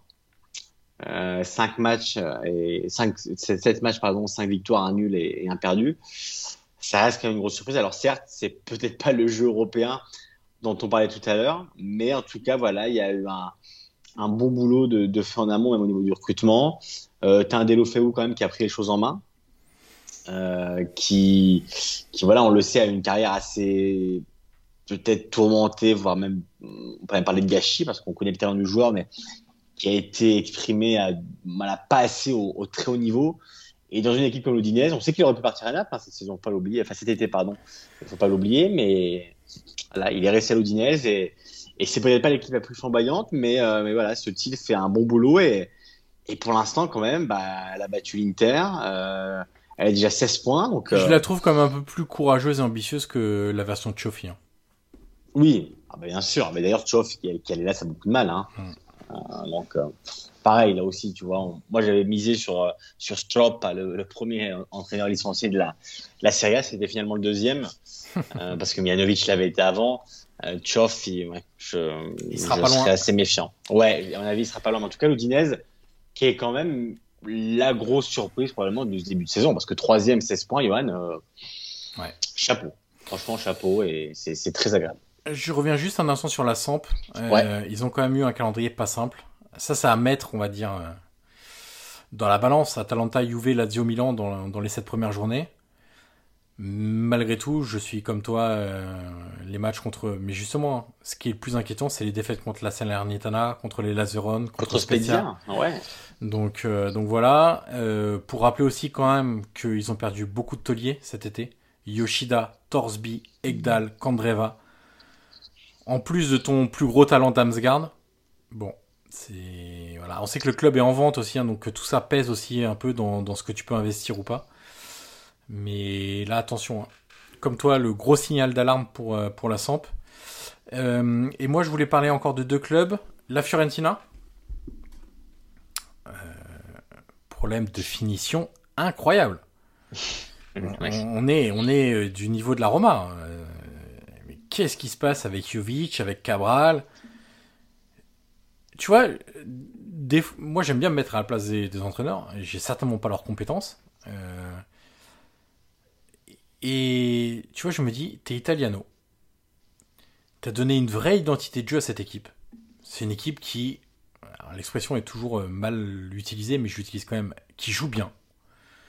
Qui joue un jeu proactif, qui est courageuse, qui est ambitieuse dans le jeu. Qui produit des occasions, qui s'en crée beaucoup. Qui parfois euh, fait 30 tirs dans le match. Mais à quel point il doit être frustré de voir le manque de finition de ces joueurs? Je pense que ça doit être énormissime la frustration. Parce que tu fais tout bien sauf la, euh, sauf la finition. Tu te dis, tout ton travail est bien assimilé, interprété, déroulé, exécuté. Et en plus c'est ambitieux, mais tu mets pas un but. Et Jovic, euh, c'est dramatique les occasions qu'il rate. Cabral, il pèse pas du tout. Il connaît, là il s'est un peu débloqué lors du dernier match mais il rate des trucs aussi. C'est improbable. Sotil, ça a jamais été un finisseur. C'est quelqu'un qui déclenche beaucoup de choses, qui met de la vitesse, etc. Mais pareil, lui, dans les choix de frappe, etc., ça va pas. Rappelle-toi le match contre Rigas en, en, bah, Oui, il y avait quoi 35 tirs, c'était ridicule. Incroyable. Ridicule. était incroyable. Et hum, la seule euh, éclaircie un peu là, c'est de se dire que Nico Gonzalez est de retour. Mais même lui, hein, c'est pas un immense finisseur. Là, son derrière, je le soulignais déjà, c'est que il ratait des, occasions énormes. Mais par contre, il dynamite aussi les défenses, donc euh, il peut amener des penalties, des, choses comme ça, des coups francs, etc. Donc euh, les, les penalties, il faut les mettre. Hein. Euh, vu que Beragui a raté le dernier, mais, mais voilà. moi, la Fiorentina, c'est une énorme frustration sur ce début de saison dans ce que je vois. Je sais pas si tu veux ajouter un truc, sinon je Ah passe non, à- je suis globalement d'accord. Non, non, parce que tu as l'entraîneur, tu as l'équipe, mais tu as un manque de finition qui est criant. Et, et je parlais de Marc Rodriguez, mais il y en avait beaucoup d'autres aussi, Ouais. où tu as, raté des occasions énormes. Et, et, et- et si autant tu n'avais pas le jeu, c'est une chose, mais quand tu as le jeu et tu as quand même un entraîneur qui a des idées, on en parlait justement c'est moderne, quand tu n'arrives pas à les, à les conclure simplement par un problème de finition, comme pouvait l'avoir à la Roma par exemple dimanche, c'est, je, je pense vraiment que le, le mot, tu as dit, c'est frustrant. Et je pense vraiment que l'adjectif, c'est ça. La, la Fiorentina est vraiment frustrante parce que tu sais qu'elle peut mieux faire, mais elle est vraiment handicapée par un problème de finition qui est, qui est même parfois lunaire, tellement, les occasions sont énormes. C'est ça, exactement. Et puis je voulais parler un petit mot de Sassuolo. Ah, c'est mon équipe chouchou, je suis obligé d'en, dire un mot quand même. Euh, je trouve que c'est une équipe qui défend mieux, qui est beaucoup plus sérieuse et disciplinée, et ça, ça plaît aux joueurs, aux joueurs pardon, dans le vestiaire, ça je le sais. Euh, il faut pas négliger le- les départs de Raspadori et, et Scamacca, parce qu'en plus avec la blessure de Barardi, tu joues avec aucun titulaire de ton trio d'attaque de la saison passée. Donc le trio de Ber- le retour de Berardi va être très important. Pinamonti, il va falloir marquer aussi. Pour l'instant, un but, c'est pas suffisant. On va lui laisser le temps. C'est un joueur qui a du talent. Je sais pas si, comme beaucoup l'affirment, que Pinamonti a plus de talent que Skamaka. J'aurais plutôt tendance à penser l'inverse, mais on verra. Euh, Ce que j'ai aimé, c'est les, premières prestations de l'Orienté, euh, qui amène énormément de vitesse, de qualité technique aussi, qui est un excellent frappeur de coups francs. Je pense que l'année prochaine, enfin l'année prochaine, pardon, dans les semaines à venir, avec le retour de Berardi plus l'Orienté, en termes de coups de pied à, à Sassolo, on va être euh, vraiment pas mal. Mais moi, ce qui me marque le plus, c'est que c'est une équipe qui défend mieux, qui défend plus en bloc, qui est plus concentrée, qui est plus exigeante avec elle-même dans les matchs. Et pour ça, il y a des, il y a des données, évidemment que j'ai pas sous la main, mais je vais me dépêcher de récupérer en meublant un petit peu, mon cher Guillaume. Non, mais je peux, je peux meubler en disant que, que Dionys, il- hum, on, était, quand même curieux de le voir pour la prête des arbitres, qui n'était pas simple à prendre quand même comme Ouais. situation. Et quand même, on voit qu'il y a une continuité et, et comme tu disais, mais avec plus de solidité. Hum, Voilà, on part peut-être moins à l'abordage, on est peut-être moins insouciant, Ouais. Mais on est capable quand même de garder euh, voilà, un équilibre, bah, comme à, Turin samedi où tu gagnes à la dernière seconde. Et, ça, c'était pas toujours le cas à, à Sassuolo, mais euh, ah, tu prends pas de but et sur la dernière action, tu es capable d'aller arracher, euh, arracher la victoire. Et ça, c'est quelque chose de nouveau euh, pour Sassuolo et c'est important bah, dans la quête d'une saison parce que parfois Sassuolo aussi avait la, trop tendance à, à prendre trop de buts ou à craquer. Ouais. Et aujourd'hui, vraiment, c'est une équipe qui montre un visage différent avec pourtant une, une continuité au fil des, des années et malgré aussi la perte des joueurs euh, cet été. Euh, j'ai retrouvé mes chiffres, mon cher Guillaume. Ah. Donc déjà, merci pour euh, cet ameublement digne euh, d'Ikea. Magnifique. Non, en plus, même... j'aurais préféré pas le tourner des sofas. Oui, voilà, parce qu'en plus, j'ai- Ikea et c'est pas, c'est pas du haut de gamme, donc euh, non, non. euh, Non, voilà, on va prendre pour le tourner des sofas. Voilà. Artigiani de la qualità, bien sûr. Exactement. Euh, Et voilà. euh, et voilà. Euh, juste pour euh, euh, revenir sur euh, l'implication des joueurs euh, sans ballon, qui a souvent été reproché en disant, bah Sassuolo, on aime surtout le jeu avec ballon et, et sans ballon, euh, on fait peut-être pas le sprint qu'il faut au moment où il faut, on fait peut-être pas, euh, euh, on rentre pas avec assez d'agressivité dans le duel, euh, etc. Euh, L'année dernière, Sassuolo, sur les, sur les pressions, donc le, nombre d'actions de pression que tu fais sans ballon, en bloc médian, ils étaient 15e. En nombre total hein, euh, de Serie A. Cette année, ils sont deuxième. Le changement, il est radical. Même chose pour le pressing dans les 30 mètres, les actions de pression dans les 30 mètres adverses. Donc les 30 mètres les plus hauts sur le terrain. Donc ça veut dire que l'attitude, elle est différente. Tout en n'ayant renoncé un petit peu, et là je suis en train de prendre la stat, à ce qui a fait la force de Sassuolo, c'est la monopolisation du ballon. L'année dernière, ils avaient 50, plus de 55% de possession. Cette année, ils ont un peu plus de 48% de possession. Donc il y, a un- petit peu une bascule qui est faite en termes de projet de jeu, parce que Dionisi est quelqu'un d'intelligent, c'est un entraîneur que j'aime beaucoup. Il a aussi vu les défauts de la saison passée, même s'ils font une très belle saison, une belle saison. C'est que il pouvait pas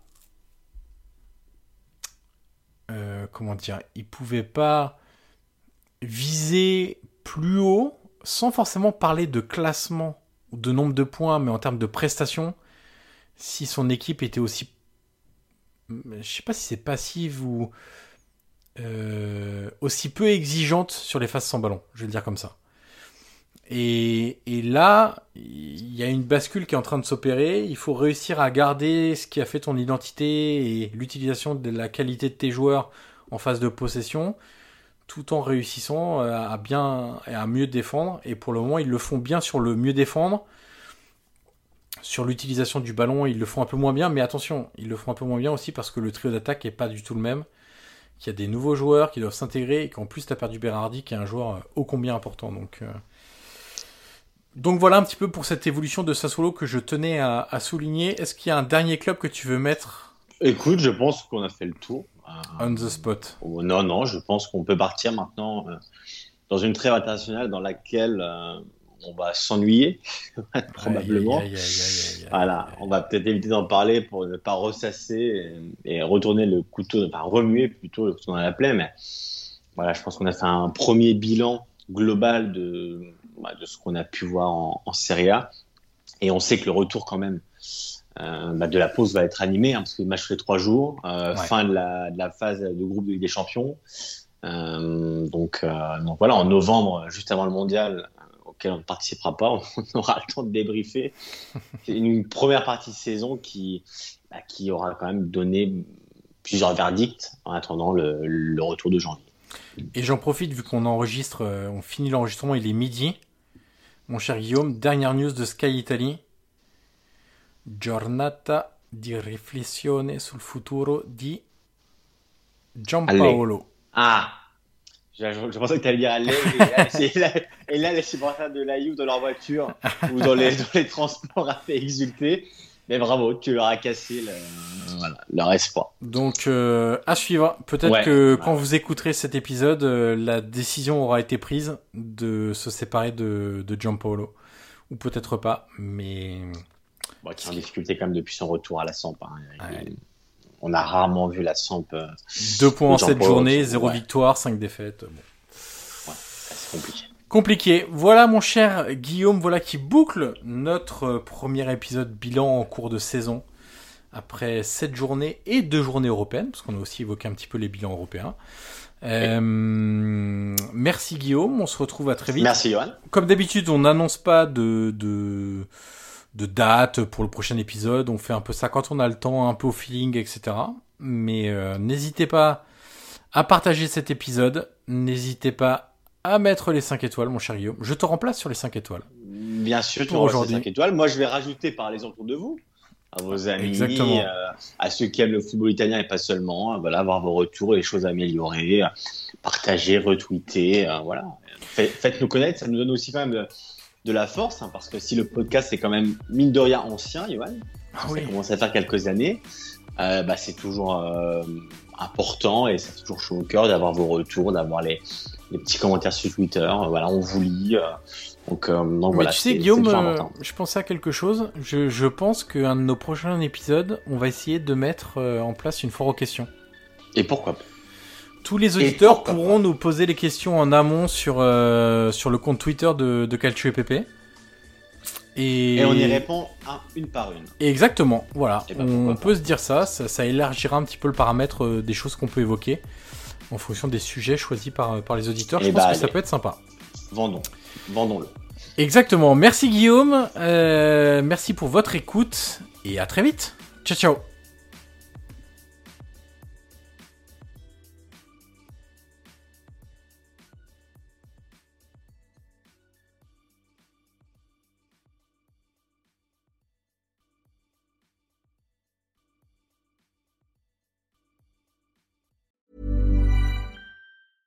Ever catch yourself eating the same flavorless dinner three days in a row? Dreaming of something better? Well, HelloFresh is your guilt free dream come true, baby. It's me, Kiki Palmer. Let's wake up those taste buds with hot, juicy pecan crusted chicken or garlic butter shrimp scampi. Mm. Hello Fresh. Stop dreaming of all the delicious possibilities and dig in at HelloFresh.com. Let's get this dinner party started.